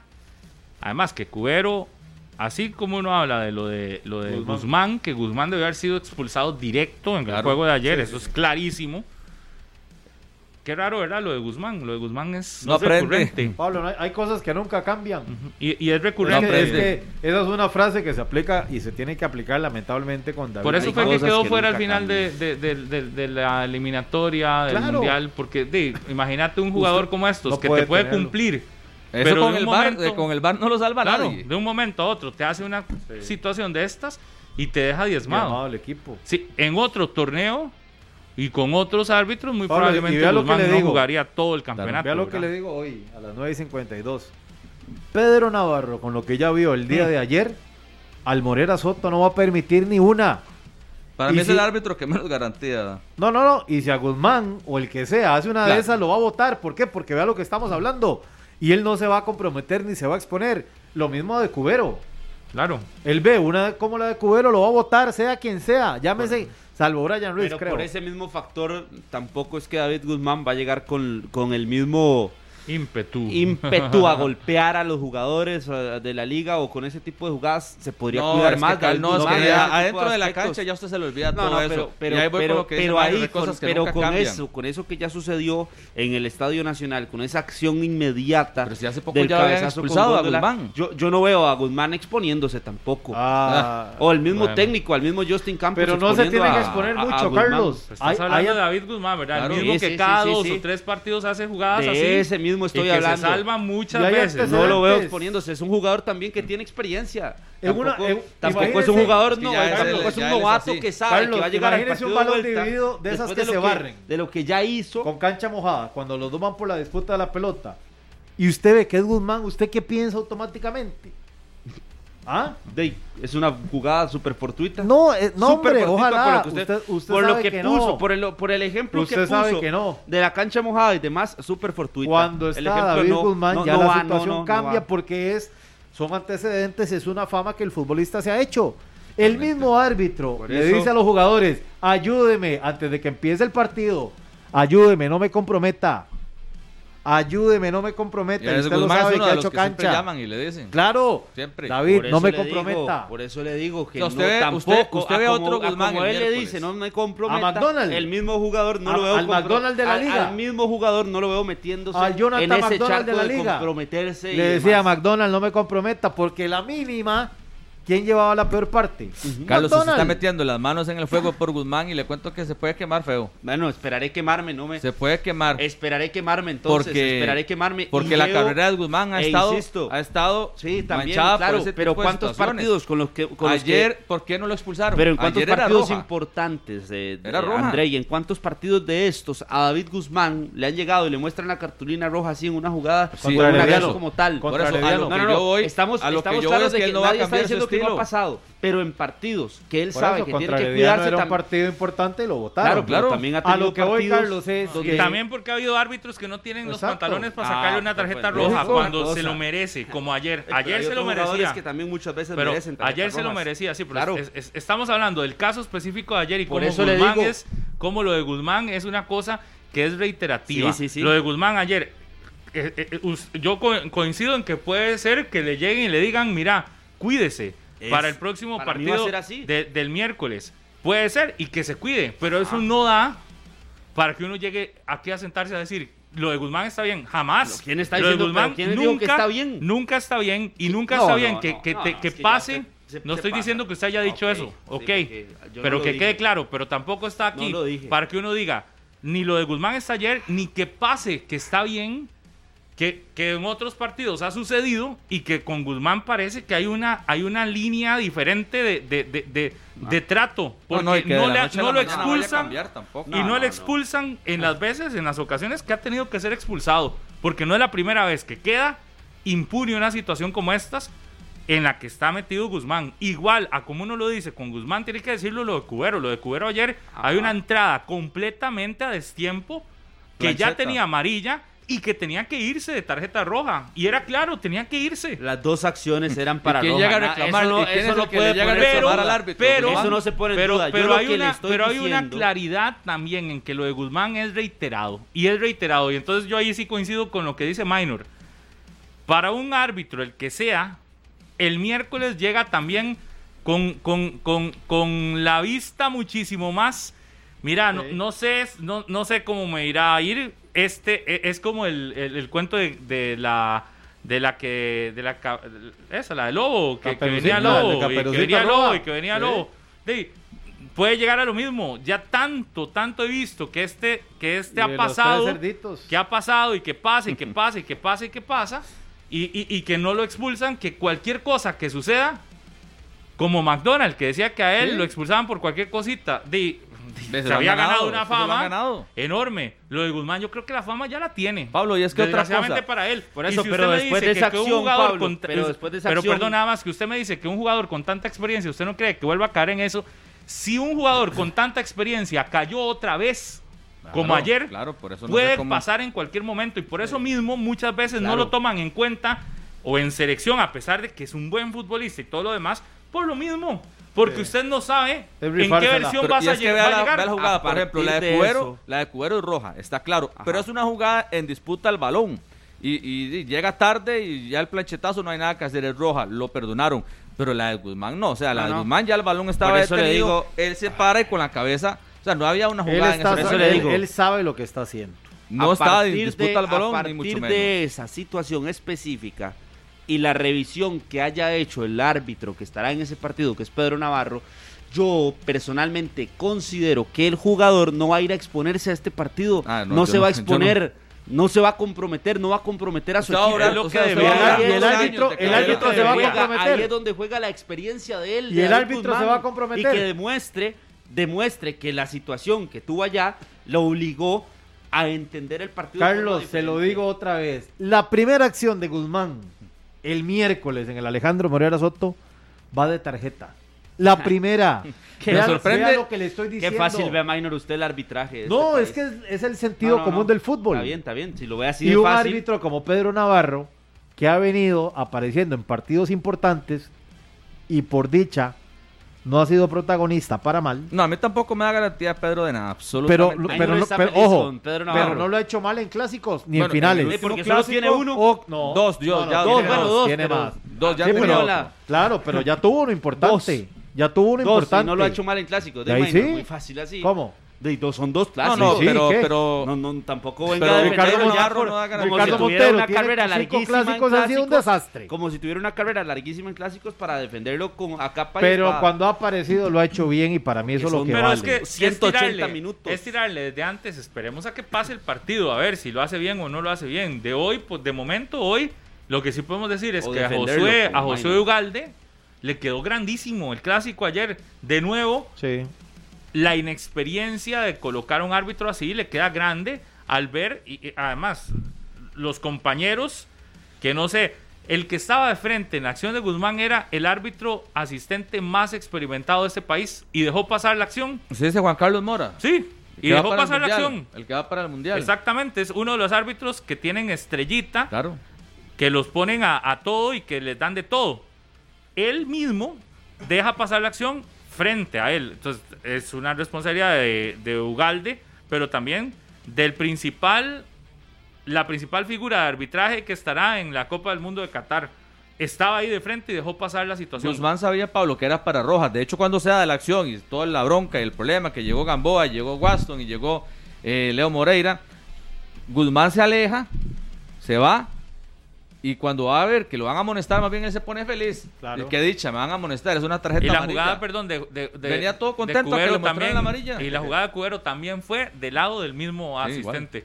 Pero, Están con, con góndola, los Sí, con góndola. ¿sabe que También me parece a mí, el exceso de teatro de Góndola le quita seriedad a la acción. Es decir, cuando Góndola se tira al suelo y da como 100 vueltas, También le quita seriedad. Es decir, no necesitabas dar un montón de vueltas en la cancha, en el terreno de juego, para que quedara en evidencia que había una jugada mala de Guzmán. Yo creo que eso también le quita, le resta seriedad a la situación eh, y no defiendo aquí para nada al árbitro que tenía que estar más atento. Pero, pero en esas dos específicas, donde el línea, el asistente, estaba presente casi que a la par, deja pasar la- la- las jugadas. Eh, de ahí es donde uno le queda la, la duda Es de, que de- Poveda ha querido apostar por, por, por árbitros jóvenes en el campeonato. Y le, le ha salido caro muchas veces. L- se salva a Randall Poveda que, pues, no sé, como que él no tiene exposición y tal vez se quita el tiro y no hay cómo criticarlo directamente. Pero todo este tipo de decisiones son de él. O sea, él es el que define. Voy a poner un árbitro nuevo en un clásico. Eso sí, y el punto es que hay árbitros que no están en el país, que están cumpliendo con otros compromisos. Sí, los de la sub-20. El otro día leíamos todos los que no están, que son árbitros de más experiencia. Pero igual, Que independientemente... tampoco son garantía, no, ¿verdad? No, no, tampoco ha habido son garantía garantías. nada. Es que por eso yo decía que es recurrente lo que estamos Por eso yo lo observando. escuchaba, en que ahora que empezaron, lo de Andrei fue el que dijo que ya en series había que poner atención. Esto es el mismo cuento de toda la Por vida. eso, para mí esto Entramos ya- en series finales y aquí es donde empiezan a surgir las situaciones arbitrales eh, de, de mal manejo de partido. Yo el de Cartaginés Herediano no veo mal manejo, más bien me parece que fue un manejo mejor que el de este del clásico, ¿verdad? Al final de Hugo Cruz me parece que fue un poco mejor que el del clásico, porque el del clásico sí veo que fue, fue fatal. Y igual, eh, lo que sí creo que en el Saprisa tienen que, que- que revisar es cómo hay futbolistas dentro de su planilla que los exponen, porque también hoy pueden estar satisfechos que el árbitro no haya expulsado a su jugador.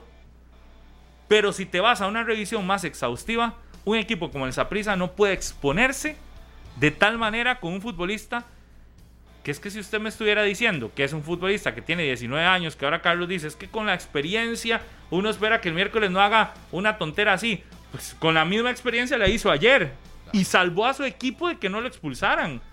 Pero es que no, es, no estamos hablando de un novato. Es que eso le iría bien a un Gerald Taylor, a un Jalen Haden. No le iría bien, se vería igual de feo, pero usted dice, eh, eh, Gerald Taylor, a un, este...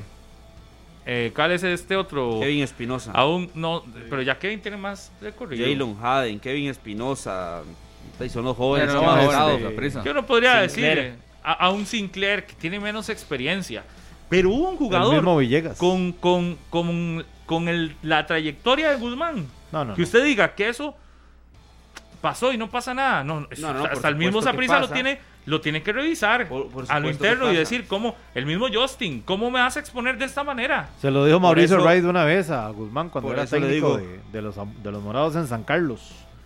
Que lo terminan expulsando y se armó una discusión fuerte. Fue mentira que se, casi llegan los golpes, pero sí se dijeron cosas de frente y, duro. Porque le hacían el reclamo a Guzmán de lo, que, de lo que había hecho en el partido. Incluso les voy a contar algo. En el partido que Guzmán termina anotando en el Morera Soto, cuando Guzmán va a entrar a la cancha, Mauricio Wright le dice, "Guz- David, enfocado, enfocado, por favor, no la de siempre. Y lo digo porque estuve ahí y lo escuché. Bueno, yo, Lo saben los técnicos, Carlos, lo Luego, saben. Eso, eso, eso que usted está Lo diciendo. saben. ¿Y cómo entró David Guzmán a ese partido? Sí, motivado, enfocado, hizo el gol, claro. Yo veo algo muy similar pero se lo tienen que recordar. Claro, sí. y Se lo tienen no que lo recordar. Barrantes se lo tiene que recordar. Bolaños, Mariano, todo se lo tienen No, que Barrantes recordar. ya no está. Se lo va a A mí- recordar. a mí lo que me queda lo va a la duda, recordar lo Justin, que se me lo va a queda la recordar duda es eso, que, que no es una jugada de fútbol fortuita, una jugada este, dividida, que es ahí lo que, lo que yo más critico, que es una acción, de, pues ya con la pelota detenida, totalmente. Con un cabezazo, no es que fue una falta o una acción en la que iban a pelear el, el balón, como fue la de Cubero. Y ese es donde me queda duda. Yo ahí sí voy con ese tema de que, o sea, no es, es que Guzmán no es que va a aprender, no es que el miércoles ya va a llegar sano de todos estos problemas que, que Pero puede no ha hecho. hacerlo también. Eh, Puede, también puede ser. Que, que tenga un partido tranquilo y que, y que puede pasar. Sí, pero no por eso es que ya Guzmán se curó y se sanó de, de- de esa mala fama que se le ha hecho durante 14, 13 años no se de le ha hecho. división. Que la ha hecho Sí, él mismo se la ha hecho, mismo la ha ganado. si yo como Juan Carlos Rojas, yo me pongo a ver la repetición de esa jugada, yo quedo decepcionado. de la acción que está haciendo un futbolista mío, que no lo expulsaron porque el árbitro no tuvo pantalones para hacerlo, pero que se lo merecía y no sé, si era directo a dos partidos y si la considera de otra forma hasta tres partidos. El Saprissa ha venido con muchos problemas El este árbitro y el de asistente. tarjetas rojas. El hasta árbitro- el Rodríguez, recuerden. El árbitro y el asistente. No le puedes quitar la responsabilidad al asistente mundialista que estaba ayer ahí. Porque cuando la acción se da, el árbitro llama a los asistentes y el asistente que fue el que vio todo es el que le reporta la situación. Y el asistente dice, corte la yote por la mitad y dele amarilla y amarilla. No sé por qué amarilla a uno, si el infractor... ahí no vieron falta, ni siquiera, ahí no vieron nada. Entonces lo que dicen es, como no hubo La nada... amarilla golo- a Góndola me parece que es por eh, como Por el teatro. y por, sí, por la situación después. de- Pero, pero al final el árbitro asistente, que es un árbitro mundialista, fue el que dio, el que le dijo qué hacer a Ugalde. Aquí la responsabilidad es del novato, sí. Pero es muy fácil tirarle toda la responsabilidad a Ugalde. No, no, el asistente que es el que va para el mundial fue el que tomó la decisión. Fatal. El a veces mismo- sí se meten, a veces sí se meten, a veces el de la vista asistente, gorda. el mismo asistente que no que dejó pasar la acción de Cubero. Y si hay posición adelantada en el gol de de, de, Johan. de Johan Menegas es el mismo asistente. Las tres acciones se dieron en el lado donde está el asistente que va Sí, para la Copa del. Mundo. Así, sencillo y claro. Juan Entonces, Carlos Mora, que dice póngale- que tiene ya seis años de ser referee FIFA. Póngale usted que, porque ahorita estamos diciendo solo el nombre de, de Ugalde, de un, un novato, sí, que le faltó de todo al novato, pero póngale también responsabilidad al que está a la par. El que está a la par, todas las acciones pasaron en el lado donde está el árbitro asistente, el más experimentado de este país. Entonces, no todo es responsabilidad de Ugalde. No, No. pero, Ese es del. sí, sí. Pero a veces uno dice, el asistente se mete en cada acción que no le corresponde. Y realmente cuando tiene que... Es que son las más fáciles. de Claro, meterse, cuando Andrei. tiene que dar un criterio que realmente valga la pena dentro del partido, a veces como que se hacen de la vista gorda. Y ahí donde el cuarto tiene que imponerse también. Eh, y sí, llamar y llamar al, al, al central y decirle, eso es roja. Confíe en mí, eso es roja, claro. créame. Tenía más experiencia, ¿no? El cuarto árbitro ayer que el central. ¿Ah? Eso, por la comunicación interna nada más le dice. no, por eso usted le dice, hágame caso, eso es roja. voy, a, voy a muerte con usted. Voy a créame, ciegas con usted. créame, créame. Y al final es para respaldarlo. Porque yo me acuerdo cuando a Walter Quesada lo ponían de cuarto árbitro y ponían a algún muchachito que estaba empezando. Le decía nada más deje, ah, déjese guiar y hágame caso. Incluso el, el mismo Bejarano, con todo lo que ha hecho y todo, pero la experiencia la tiene y se ha comido broncas bravas.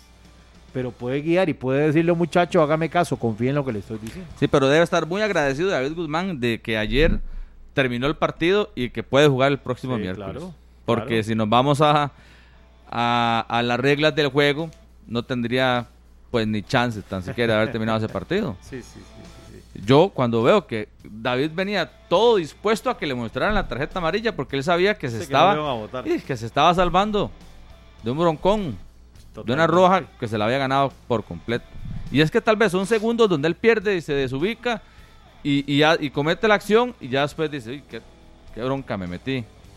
No debía hacerlo. Pero bueno, en esta oportunidad le salió Le baratísimo salió barata. Esa es la y frase, podrá jugar el próximo barata. Y miércoles. por eso es que yo digo que con lo barata que le salió al próximo, sabiendo que le podría salir tan cara, se va a enfocar, como dijo Me convence, me convence dijo, usted, Carlos, que tenga todavía señor, credibilidad. Mora y Harry McLean, pago por ver. Bueno, ¿cuánto paga? No, Me convence. Ok. cambio. Sí, sí, sí. Le pago un almuerzo una semana completa si a Guzmán lo... Es que ya lo ha hecho, no tiene, a ver, no está Lo descubriendo, no está descubriendo el agua tibia, Carlos. No, pero es que de- ya parece no es que- la primera vez que a Guzmán que no lo Minor expulsan. cree que lo va- ya Sí, tiene la aquí- tarjeta aquí roja yo creo que el lista. punto no es si Guzmán se va a... No, no, aquí el punto es... No puede ser posible que este jugador siga saliendo con este tipo de No, situaciones y que claros, pase como Pablo, si nada. estamos porque claros, no es- porque lo que usted no está es el tema, es que descubriendo- ese no es el tema, es que es usted, el- usted está, es usted está, usted no está descubriendo el agua tibia de al que decir está diciendo de que Es ya, que ya ha Guzmán pasado. tiene la tarjeta roja es garantizada que no, no, no, no, es que, que y cualquier pasado. jugada es para tarjeta, dice Minor. Más bien- Yo eso no lo, Claro. no lo comparto. Más bien, más bien, No lo comparto. más bien, lo que sucede siempre es que cuando un día pasa una situación así, el partido siguiente el jugador se comporta. Ajá, ok. Eso es lo normal. Sí, pero, pero para Minor y para André eso no para, Eso es lo normal. con- con- para Sí, mí el tema, es que no- para mí el tema es Entonces no es tan, que- tan- que tan hay- facilito así descubrir el agua tibia, como Sí, dice usted, Pablo. claro no que es sí. porque aquí, hay- Si aquí no- tenemos dos compañeros que dicen que eso no va si a pasar. no, si no yo, ve- tampoco si es no tan yo vería que a Guzmán lo pasan expulsando. ¿Qué es más porque- probable para usted? ¿Qué es más probable para usted el miércoles? ¿Que Guzmán haga un partido limpio, limpio, limpio? ¿O que pueda caer otra vez? que haga un partido limpio. ¿Más limpio. probable para Sí, usted? para mí es más probable que haga un ¿Y, partido y- y limpio. en qué lo sustenta? limpio. ¿En qué lo basa? En ese mismo el as- ¿en qué lo comentario sustenta? que ya se comprometió. No, no, no. Me, res- ya no puede me cambiar, respalda lo que ha sucedido cosa. en otros ya momentos con otros otras jugadores ocasiones. Aquí el tema no que es ese. llegan en un partido y tienen un descontrol y no los expulsan o no les, no les castigan como tal y al otro partido saben que van con la con el cuchillo entre los dientes para cualquier tipo de situación. Yo en eso, sí estoy de acuerdo con Carlos en el sentido en que cuando usted permite que hayan pasado y usted dice, mira, eh, eh, us- usted antes en su casa hasta llegaba hasta donde sus papás le ponían reglas, ¿verdad? Entonces usted estaba en su casa y usted le decía, mira, llega a las 11, pero usted llega a las once y media el primer día y no le dijeron nada que el segundo día llegaba igual a las once y media. Y ya después llegaba a las 12 y no le decían nada, y seguía llegando a las 12. Aquí el tema es que a Guzmán le han permitido tanto, no solo ayer, sino en muchas ocasiones, que también él sabe que se puede autorregular. Es decir, ahorita todos los focos están centrados sobre él, entonces yo no vería ilógico que pase lo que dice Carlos, que el miércoles esté, Tenga un juego limpio, limpio. que esté con un juego ahí normal. enfocado, dijo Mauricio Ese tipo de Wright. Partidos más bien yo lo veo diferente. normal. Yo esos partidos los veo diferente, más bien lo veo de más choque, de más roce. Es que son al límite. Es Claro. que la liga lo puede provocar también. Claro, Aquí está el otro tema, ¿verdad? Ese ¿Qué es- tanto puede aguantar usted? Si la liga lo provoca y lo induce a alguna situación, Claro. ¿qué tanto puede aguantar? O Pero si la liga no lo provoca o si no hay alguna situación así que, que le provoque algo, ya ha sucedido que en otras ocasiones más bien puede hacer hasta que hace el gol que le da la clasificación porque lo ha hecho. Se ha convertido en figura cuando hace los goles que necesita el Saprissa. O sea, me parece que Queda un 40% de aforo Sí. para el miércoles. Si usted pregunta, ¿hay todavía entradas disponibles para el partido del próximo miércoles? Eh, sí, quedan un 40% del aforo está disponible hasta el momento en el estadio Alejandro Morera Soto. Eh, ya vamos a averiguar eh, cuántas entradas y en qué localidades hay disponibles. Y por eso yo insisto en el, otro, en el mismo tema de la liga. La liga tiene que cuidar lo de José Miguel Cubero porque ese es otro, ese es otro que llega Ya, sí, sí, advertido. advertido. advertido. Advertido, pero completamente advertido. En todo el Yo- sentido. De igual forma, yo no veo a Cubero titular el próximo miércoles. Veo que. Alex López en vez de Cubero. Sí, o el, o el mismo Brian, ¿verdad? Sí. El mismo sí, Brian. sí, sí. Porque la liga necesita más posesión de pelota. Ya el partido de visita ya lo, ya lo sacó. Y bueno, ustedes dicen que lleva una ventaja la liga con el 1 a 1. Pero sí veo a Cubero que no, no, no lo veo de arranque el próximo miércoles.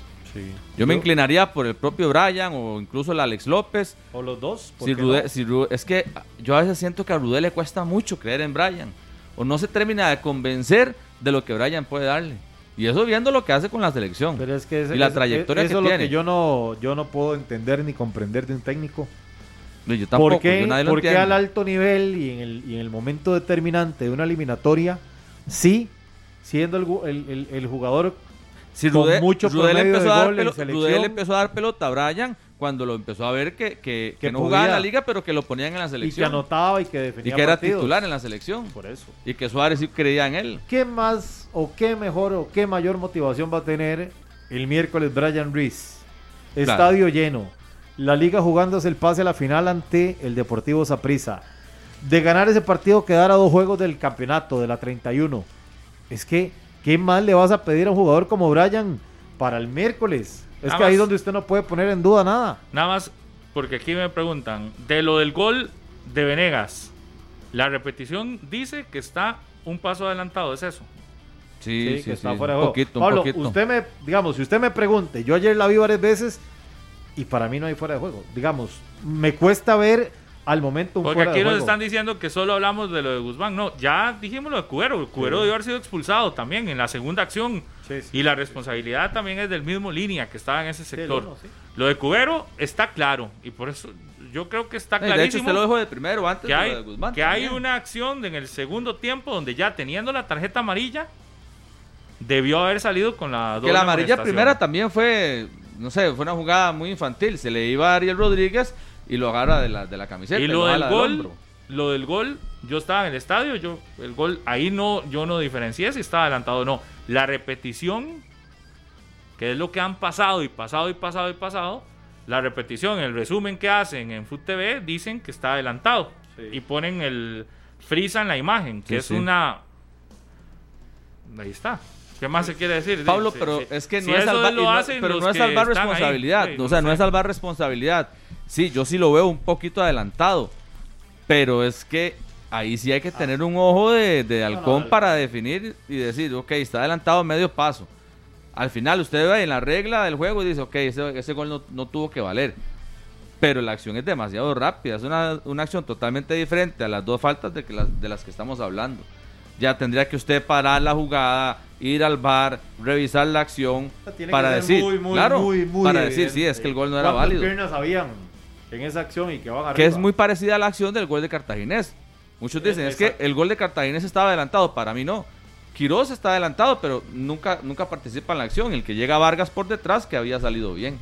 Son jugadas muy rápidas, muy ajustadas. En Costa Rica todos los defensas levantan la mano apenas la pelota sale. Todas las jugadas son offside.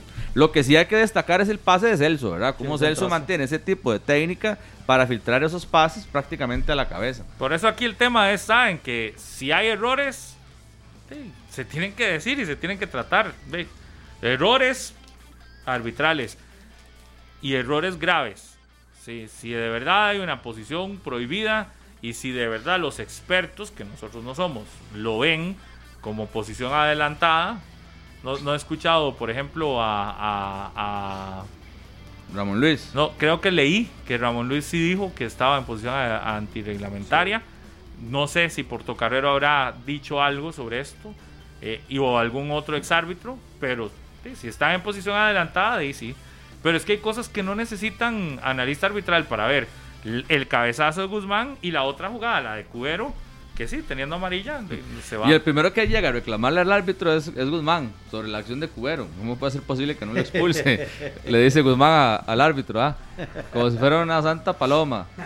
Es parte de lo que se juega también dentro de la Es, es cancha. mucho colmillo. ¿En qué localidades hay todavía entradas disponibles? Gradería Oeste, que es la que está frente a las...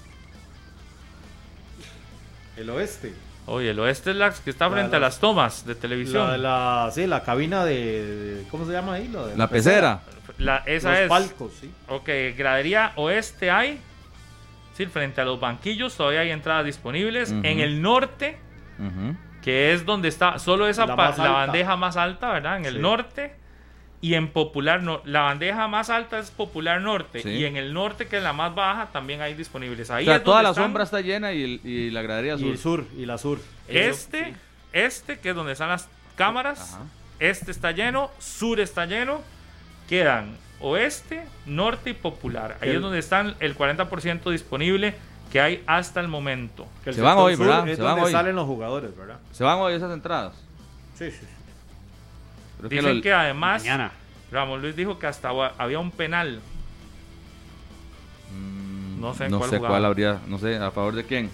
Me imagino que de esa prisa. Es que hubo, o sea, la mano de Gamboa me parece que la tiene pegada al cuerpo en el primer tiempo. Cuando una jugada de Guzmán dentro del área, la mano es evidente, pero sí la Lo veo que la tiene pegada al Lo cuerpo. que dicen que dijo Ramón Luis es que ahora, como no hay, como no hay Analistas. análisis en el partido, lo que dijo Ramón Luis, que sí que es esa, precisamente la suya, la que dice usted. Pa- Ves que son criterios, porque ya lo dice usted, hay especialistas del tema.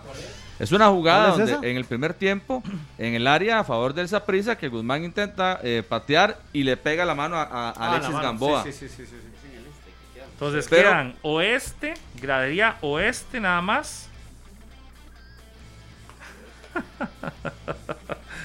gradería oeste, es que estoy leyendo un mensaje que me acaba de entrar. Déjeme ver lo que Ferreira. En la norte, gradería norte. oeste y en el norte. En el norte, Sí. tanto en la bandeja de arriba como en la de abajo. En la, en bandeja de arriba es donde siempre hay más espacios disponibles habitualmente en, en- en partidos. Que ahí fue donde estaba habilitado todavía gente, que fue el único que no se llenó para el partido de las de la femenina. Qué llenazo, espectacular. 14 mil personas presentes en el estadio Alejandro Morera Soto el sábado a las 7 de la noche. Sí, sí, sí. Muy bueno. Sí, sí, sí, sí. E- e- El, el sábado que estuvo, yo fui, estuvo. A ver, es que desde temprano fue el día del liguismo, entonces todo el día hubo actividades. Pero el sábado en la noche fui a ver el partido y sí, estaba lleno, tre- prácticamente todo el escenario, más de 14 mil personas viendo esa final de fútbol femenino. Y eso que hubo un aguacero también antes de iniciar el partido, tremendo, ¿verdad? Pero muy bien la organización y una felicitación a toda la gente de- del fútbol femenino, de la Liga de Fútbol Femenino, que lo organizó muy bien. Muy bonita la ceremonia de, de- de entrega del título, también ordenada, con nivel perfecto. Y la liga sumamente superior, ¿verdad? También ahí sí. Ese equipo de la Juelense la liga. femenino es mm, punto y aparte en el fútbol de la Y primera aún así división la femenina. diferencia de 1 a 0, usted dice, pudo haber sido un Pero la partido serie parejo. global al Y la final serie es 4 4 por 1. 4 a 1. El global 4 por 1 yo creo que marca las diferencias que sí tiene este equipo de, de Liga Deportiva La Juelense con muchas figuras de selección. Que esa contundencia es la que se quisiera por parte del liguismo en el equipo masculino, ¿verdad? Que, que arrolle de esa forma como lo hace a, A nivel rivales, femenino. sí. Ujú. Pues ahí sí es cierto que nadie le pone el... Sí, sí, son El prácticamente encima la liga. más de un año, dos años prácticamente con un invicto. sí, Eso, 37 partidos. creo. más de 39. 39 partidos. 39 partidos. ¿Por qué no Ahí. se llenó el Fello Mesa ayer? Esa es mi gran duda. ¿Por qué no se llenó el Fello Mesa ayer? Y la otra es, el partido estuvo raro. El primer tiempo me gustó mucho. El Pablo. primer tiempo sí, pero el segundo Sí. tiempo qué partido más Sí. raro, ¿verdad? Sí, pero sí. lo que decíamos, muy- muy lo cortado, metieron, cortado. lo metieron a donde el cartaginés quería. Porque el Herediano era claro que se iba a ir para el frente a buscar, a buscar, a buscar el resultado. Con esa imagen, hacemos una pausa. Ya venimos a hablar también de esa otra serie y de mucho más acá en 120 minutos. Ya casi regresamos.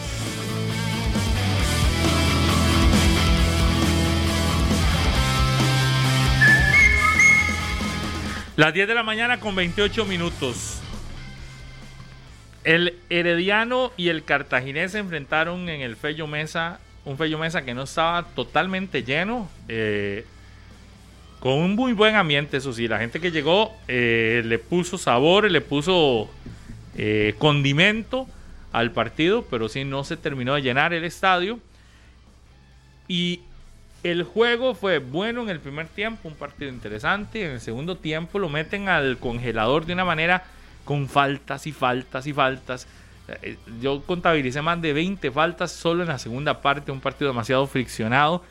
Y luego en la conferencia lo decían tanto Medford, Medford lo dijo, eh, que así también es válido ganar partidos, como lo hizo el cartaginés. Y creo que el cartaginés lo hizo de una manera inteligente, ¿verdad? Eh, tenía el marcador a su favor y lo que quería era irse con ventaja. Yo ahí lo que vi fue a un cartaginés que lo que deseaba era ir con ventaja al Estadio Nacional el próximo martes, mañana en la noche, y que así fue como lo planteó el juego. Hago un gol y cuando llegue el gol intentaré, a más no poder, bloquearle cualquier espacio al equipo herediano. Y es más, el herediano solo logra un remate directo a Marco, pero qué remate, ¿verdad? Fue el minuto 87, la reacción de, de Vidiseño fue impresionante. Sí. Eh, y, y creo que le funcionó al final al Cartaginés. Metió en el congelador el partido al punto que, que el Herediano nunca se sintió cómodo en la cancha del Fello Mesa. Nunca. En todo el juego, me parece. Que me parece el, el partido no le quedó grande al cartaginés. Yo destaco No, no, mucho eso. Lo jugó bien. Sí, que en algunos momentos tal vez el cartaginés en este tipo de partidos este, podría pesarle la presión, jugarle en contra. Y creo que no, el partido no, lo- no le quedó grande, tal vez no fue un derroche de virtudes, pero supo manejarlo y, y al final el resultado marca Eh, la diferencia. Son los partidos que tienen que hacerse en este tipo de Claro. series. Eh, son partidos eh, inteligentes, les llamaría yo. No son para exponerse en ofensiva o para exponerse en defensiva, sino que usted tiene que inteligentemente saber en qué momento llegar y en qué momento marcar. Y cuando marca, de saber cómo Sí. mantener ese Pero usted resultado. sabe que, que a mí me extrañó lo de Marcel, que no pudiera concretar en el primer tiempo. Bien Alvarado, evidentemente. tiro muy buenas. cabeza, sí. Pero Marcel no falla esas normalmente. Creo que el, el cartaginés perdona, pudo haber ampliado más el marcador. Pero siento que la diferencia y que este cartaginés mentalmente es distinto. Por lo que hablábamos antes de la pausa. Vea, Minor, ayer Mauricio estábamos- Wright juega o va a jugar o puede jugar un papel fundamental Sí. sin desmeritar lo de Heiner Segura, estamos claros. Pero creo que este es, vamos a ver, esta combinación, Mauricio Wright, Michael Barrantes, Allen Guevara, Marcel Hernández, puede hacer distinto al cartaginés y lo de Kevin Briseño. Vea, Minor, ayer que estábamos en cancha junto a mi querido Daniel Murillo, estábamos observando a, a Mauricio Wright en puntos muy específicos. Es que se mete y siempre con su tono, con su, Fuerte. con su forma muy fuerte de llegarle a los jugadores y se mete específicamente 100% en temas defensivos. Sí. Posicionamiento de los dos centrales, posicionamiento de equipo? Daniel Chacón, que ayer asume una posición como contención al lado de Michael Barrantes y cumpliendo también ese, e- esa labor muy defensiva. Y ahí estaba Mauricio Wright insistentemente diciendo qué tenían que hacer, cómo tenían que cerrarle, cómo cerrarle los espacios a los laterales, a los, a los futbolistas del Herediano como extremos también. Así que e- esa labor específica de Mauricio Wright en un sector donde a Cartaginés además se le había complicado mucho, porque a pesar de que son un equipo o, o que son el equipo más anotador, son uno de los equipos que más recibe y ayer quedan con el marco en cero y ese punto específico de Mauricio Wright y la labor en el orden defensivo que presenta. Bueno, pero entonces las proyecciones que tenía don Leo Vargas, bueno, no, no, no fueron así, ¿verdad? Él había dicho que Herediano les metía tres, ya pasó un mes Sí. después de eso, por eso el cambio eh, eh, y la llegada de Mauricio Wright, pero yo creo que el cartaginés jugó a la altura. Porque Ayer en las proyecciones de Leo Vargas se tenía en cuenta que en zona defensiva el cartaginés Claro. no daba una y que, que el cartaginés más bien permitía y permitía y permitía. Porque en la permitía. forma como cer- cerró Herediano el campeonato, de esa manera, este, contundente, este, eficaz, y el Cartagena con tantas dudas, o sea, no se vio ayer esa diferencia entre un equipo y otro. No. Porque el cartaginés, ok, si bien es cierto, casi en todo el torneo estuvo en, zo- en zona de clasificación y Herediano fue subiendo y subiendo, ayer vi un partido parejo, incluso el cartaginés hasta sacando el resultado y se, siento mejor. se cambia la tonalidad de los últimos eh, duelos de semifinales de torneos anteriores donde Herediano llegaba eh, muy superior con esa curva. Y ya iba ganando, iba subiendo Chomoco y llega Ya- ganando ya iba Herediano. ganando. Pero ayer el, el conjunto blanqueazul sumado, bueno, llegó buena cantidad de público, lástima que no. Tapado no en se ese de Briseño. Ah, sí. Los reflejos felinos que estamos viendo en, en Canal 11 es impresionante, porque se la desvían, ¿verdad? Hay un pequeño desvío y muy bien lo de Kevin Briseño en lo que fue la única llegada del conjunto rojo y amarillo en, en la etapa complementaria. E- Esa cuenta como un gol de Kevin Briseño para la serie, para el momento, para lo que es, para lo que se estaba jugando en ese minuto el pues sí que Cartaginés puede ser ya en cierre de de, la, partido. de la clasificación. Para mí puede ser un gol eh, porque hay que recordar que eh, como Herediano no anota, entonces no tiene esa ventaja de alguna forma con el gol de y visitante. muchas series se han resuelto con un gol de ventaja, Y ¿verdad? se lo serie. elimina por completo ayer Briseño, apareciendo bien. A como Alvarado también en dos oportunidades reacciona de forma estupenda Carlos. y demuestra el por qué es el titular del Herediano, sin ninguna Usted duda. vio dos diferencias puntuales en zona defensiva, digamos, con lo que venía mostrando el cartaginés antes de Mauricio Wright. Lo de Daniel Chacón como contención, que se Que lo libera más, y- ¿verdad? Y, y que lo, lo libera para salir jugando, que tiene buen pie para salir jugando. Y me parece que le genera eh, una seguridad mayor a los dos centrales tener ese respaldo. Y Vargas De que igual vuelve a la- que conoce no bien la línea defensiva. y Vargas que vuelve a la No, formación Vargas, estelar. Vargas jugaba cuando no estaba Quiroz, Correcto, que William, no había sí. estado muchos partidos por sanción, por lesión. O el mismo O el mismo Daniel Chacón cuando estuvo ausente por selección y demás. Entonces, para mí ese, ese tridente, para mí eso se convierte en un tridente, más allá de que es una línea de cuatro con los dos laterales, Quiroz y- Barahona, que ese es el otro que se mete en línea defensiva, Barahona, porque el que había estado en esa posición era Diego Sánchez.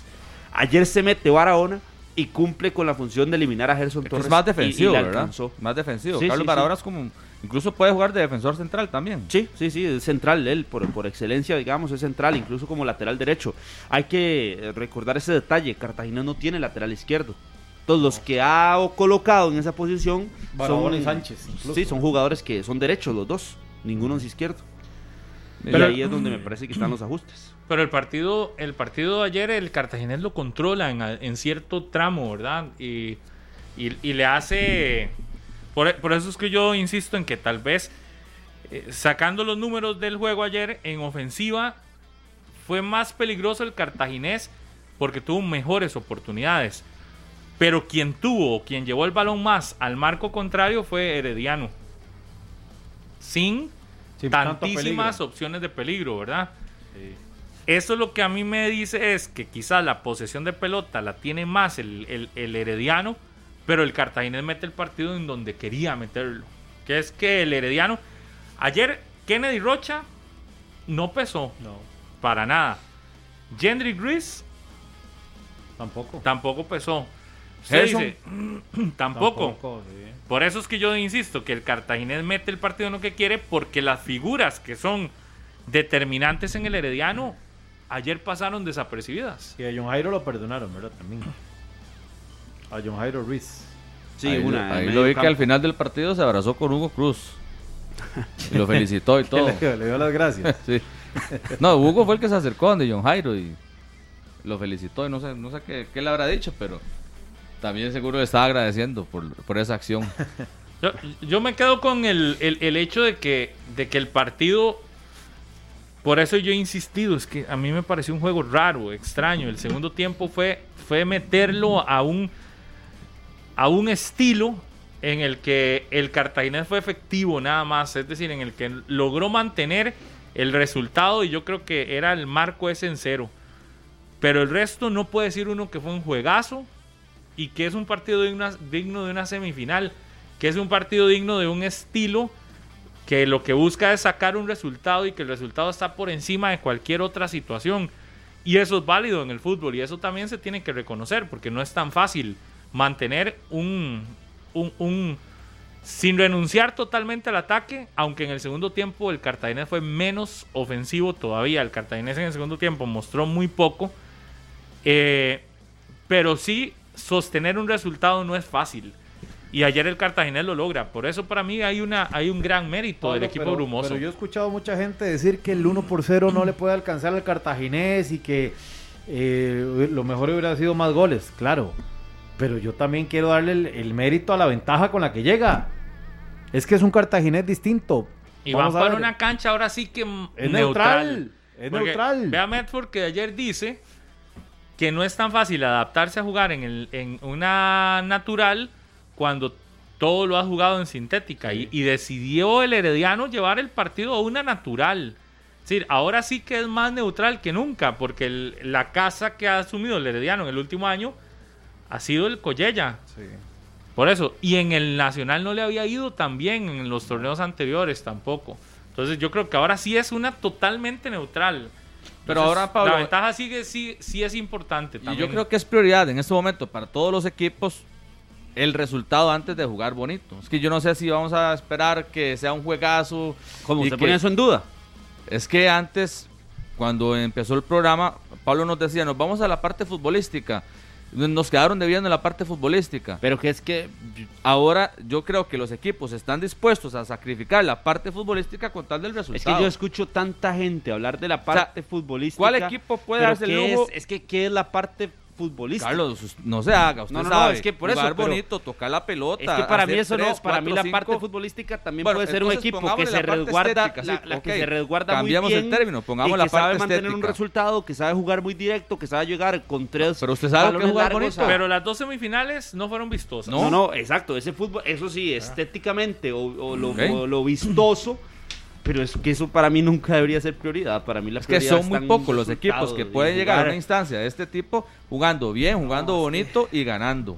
Pero es- Y ahora ya yo creo que ya eso queda de lado. lo bonito nos ha No, demostrado. es que no ha jugado, es que nin- ¿cuál equipo juega bonito en el campeonato Sí, nacional? Ninguno ha jugado bonito. Es muy difícil, menos en estas Y instancias. los técnicos que defienden ese fútbol bonito muchas veces tienen que adecuarse o se van con pero, resultados. pero yo más que jugar bonito me refería a por lo menos partidos intensos, a por lo menos partidos con emociones.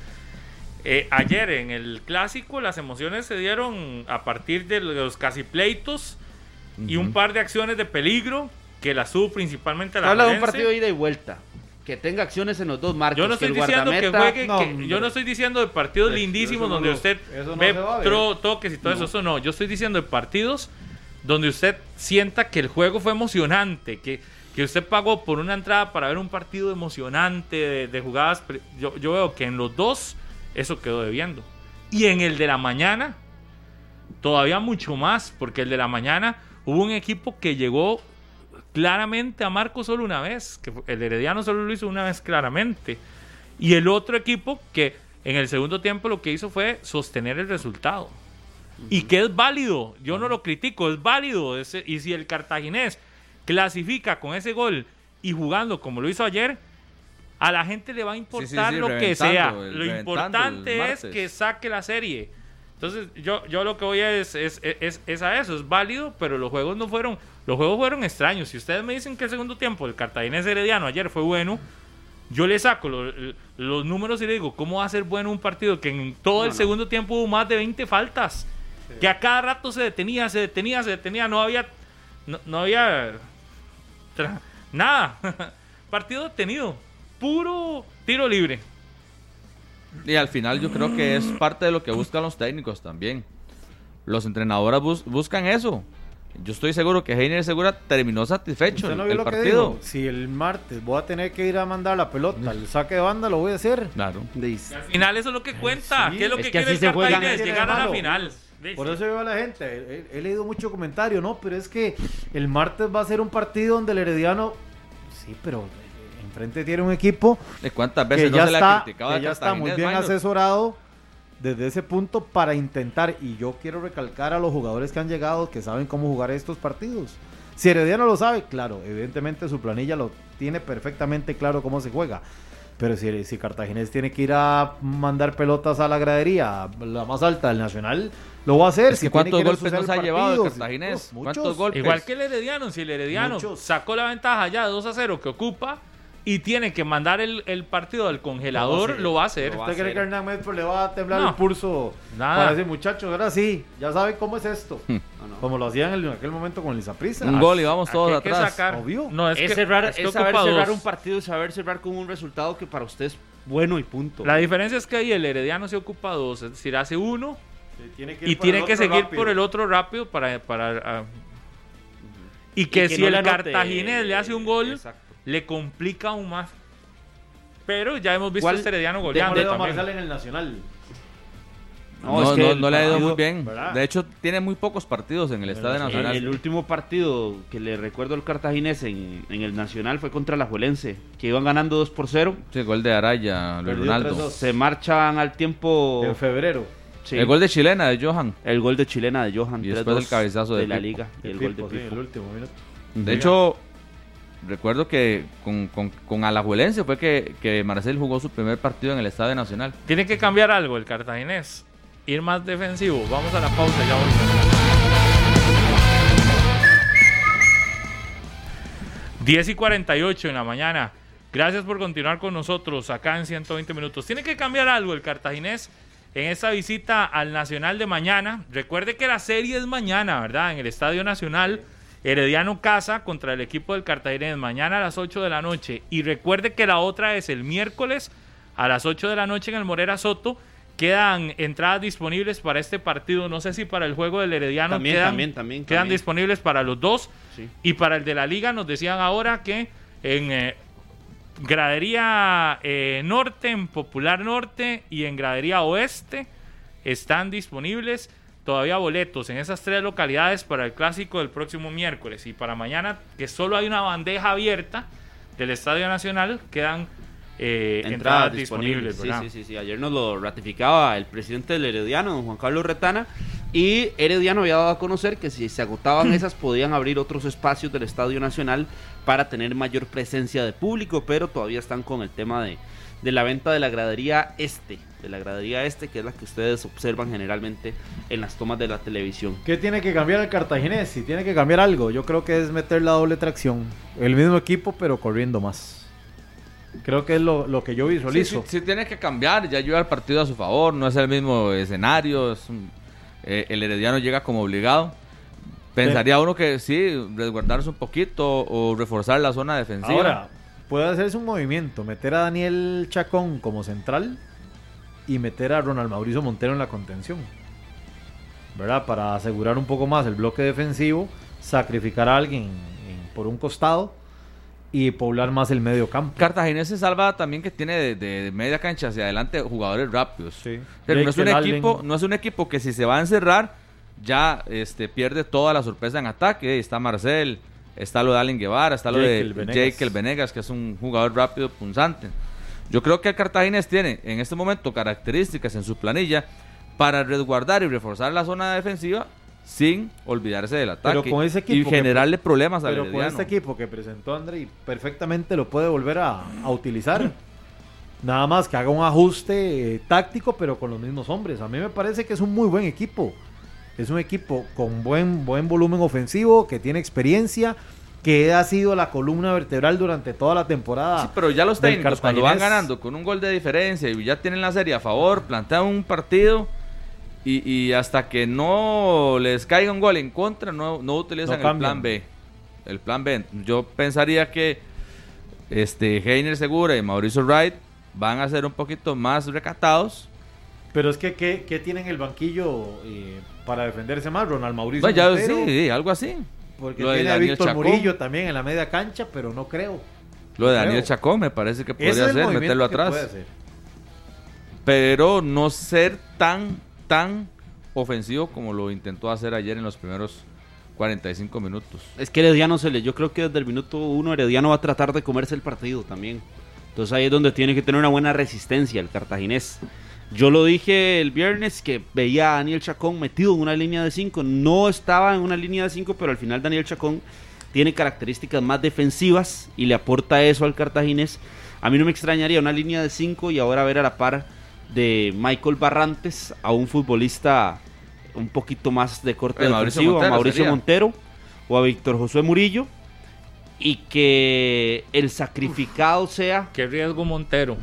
y que el Todo sacrificado sea Ronaldo Araya. No, no. No me y- extrañaría. pero sí veo como un riesgo, un partido tan importante, los 90 minutos.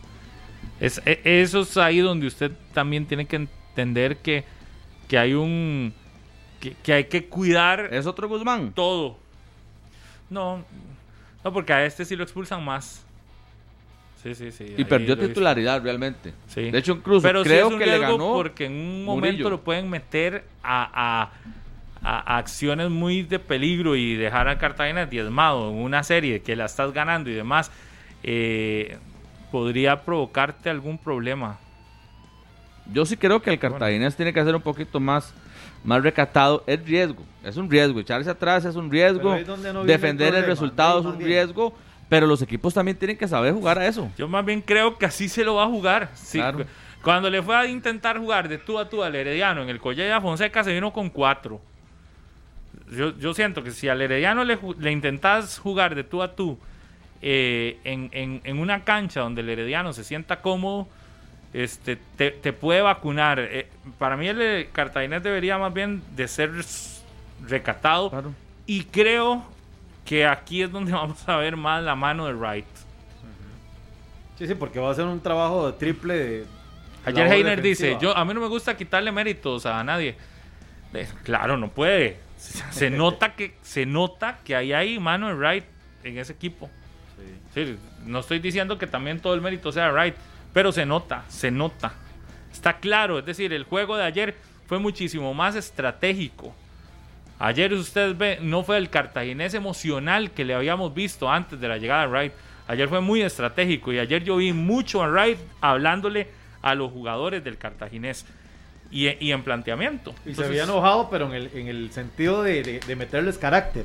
Es que es tener Que dos no técnicos ahí. Es que Sí. es tener dos técnicos. Es tener dos técnicos. Dos por, eso le, por entrenadores. eso le daba esa referencia a que ayer estaba Mauricio Wright dirigiendo toda la zona defensiva. Así de claro.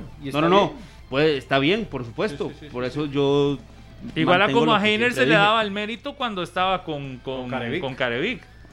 Lo mismo. A él se le daba un mérito enorme del título de 30 de la liga. Y Así sí, es. y, y lo merecía también. Yo creo que ahora hay que darle un mérito por lo que hace ayer el cartaginés también a Wright. Así es, así es. Sí, completamente de acuerdo. Fue muy criticada esa decisión por sí. parte de Leo, pero más criticada por parte de Heine. Fue que en aquel momento sí, traicionó a sus asistentes, No, no, eh, que los dejó morir y prefirió no, aceptar todas las condiciones. Ya él lo explicó. Por eso, los mismos pare- asistentes le pidieron a él, Correcto. manténgase usted. Porque él no quería seguir, ¿verdad? Y Sí, parece no- que, que, que Leo dio ahí en el punto en lo que era. Perdón, Para Pablo, le acabo de consultar right. a don Orlando Portocarrero por la jugada del gol y me envía la explicación diciendo que este tipo de jugada le llaman grises en el arbitraje, pero que el asistente de ese sector venía retrasado por la jugada, que no percata, no se percata de la acción como tal, de lo que está ocurriendo y que, eh, que sí tenía que ser anulado. Pausa y volvemos. Prácticamente en el cierre del programa, nada más para toda aquella gente eh, que está intentando ingresar a la página para comprar su boleto para el clásico del próximo eh, miércoles. Hay una situación. Entran y la página les pone en un, les coloca en un orden. Así que no se salga de la página. Lo que está es que la página lo coloca en un orden para que usted compre su boleto eh, en ese orden. Entonces, lo que está sucediendo es que muchos ingresan, pero como ven que, que no, que no se mueve el asunto, se salen. Entonces pierden el orden que llevaba. Así que, eh, y el que dice, mejor no me la juego por internet y quiero la entrada de... Así, De física, segura física, pues vaya y la compra en la boletería donde están vendiendo también en la boletería del estadio Alejandro Morera Soto. Así que eso es una recomendación para los que están intentando comprar boletos para el miércoles. Nos vamos, ya está lista Febe Cruz y todo el equipo de Noticias Monumental. Pablo, un saludo nada Sí. más de cumpleaños, nada más para un niño, Bruce Rosler. Bruce Rosler, que hoy está de cumpleaños. Se me ha olvidado. Y muy rápido, a Francisco Gutiérrez, que ayer ahí nos regaló una comida buenísima. Que Dios lo Francisco bendiga. Gutiérrez, un abrazo para él, amigo de Harvick. Saludos, pura vida. Ross, Chao. nos vamos. Este programa fue una producción de Radio Monumental.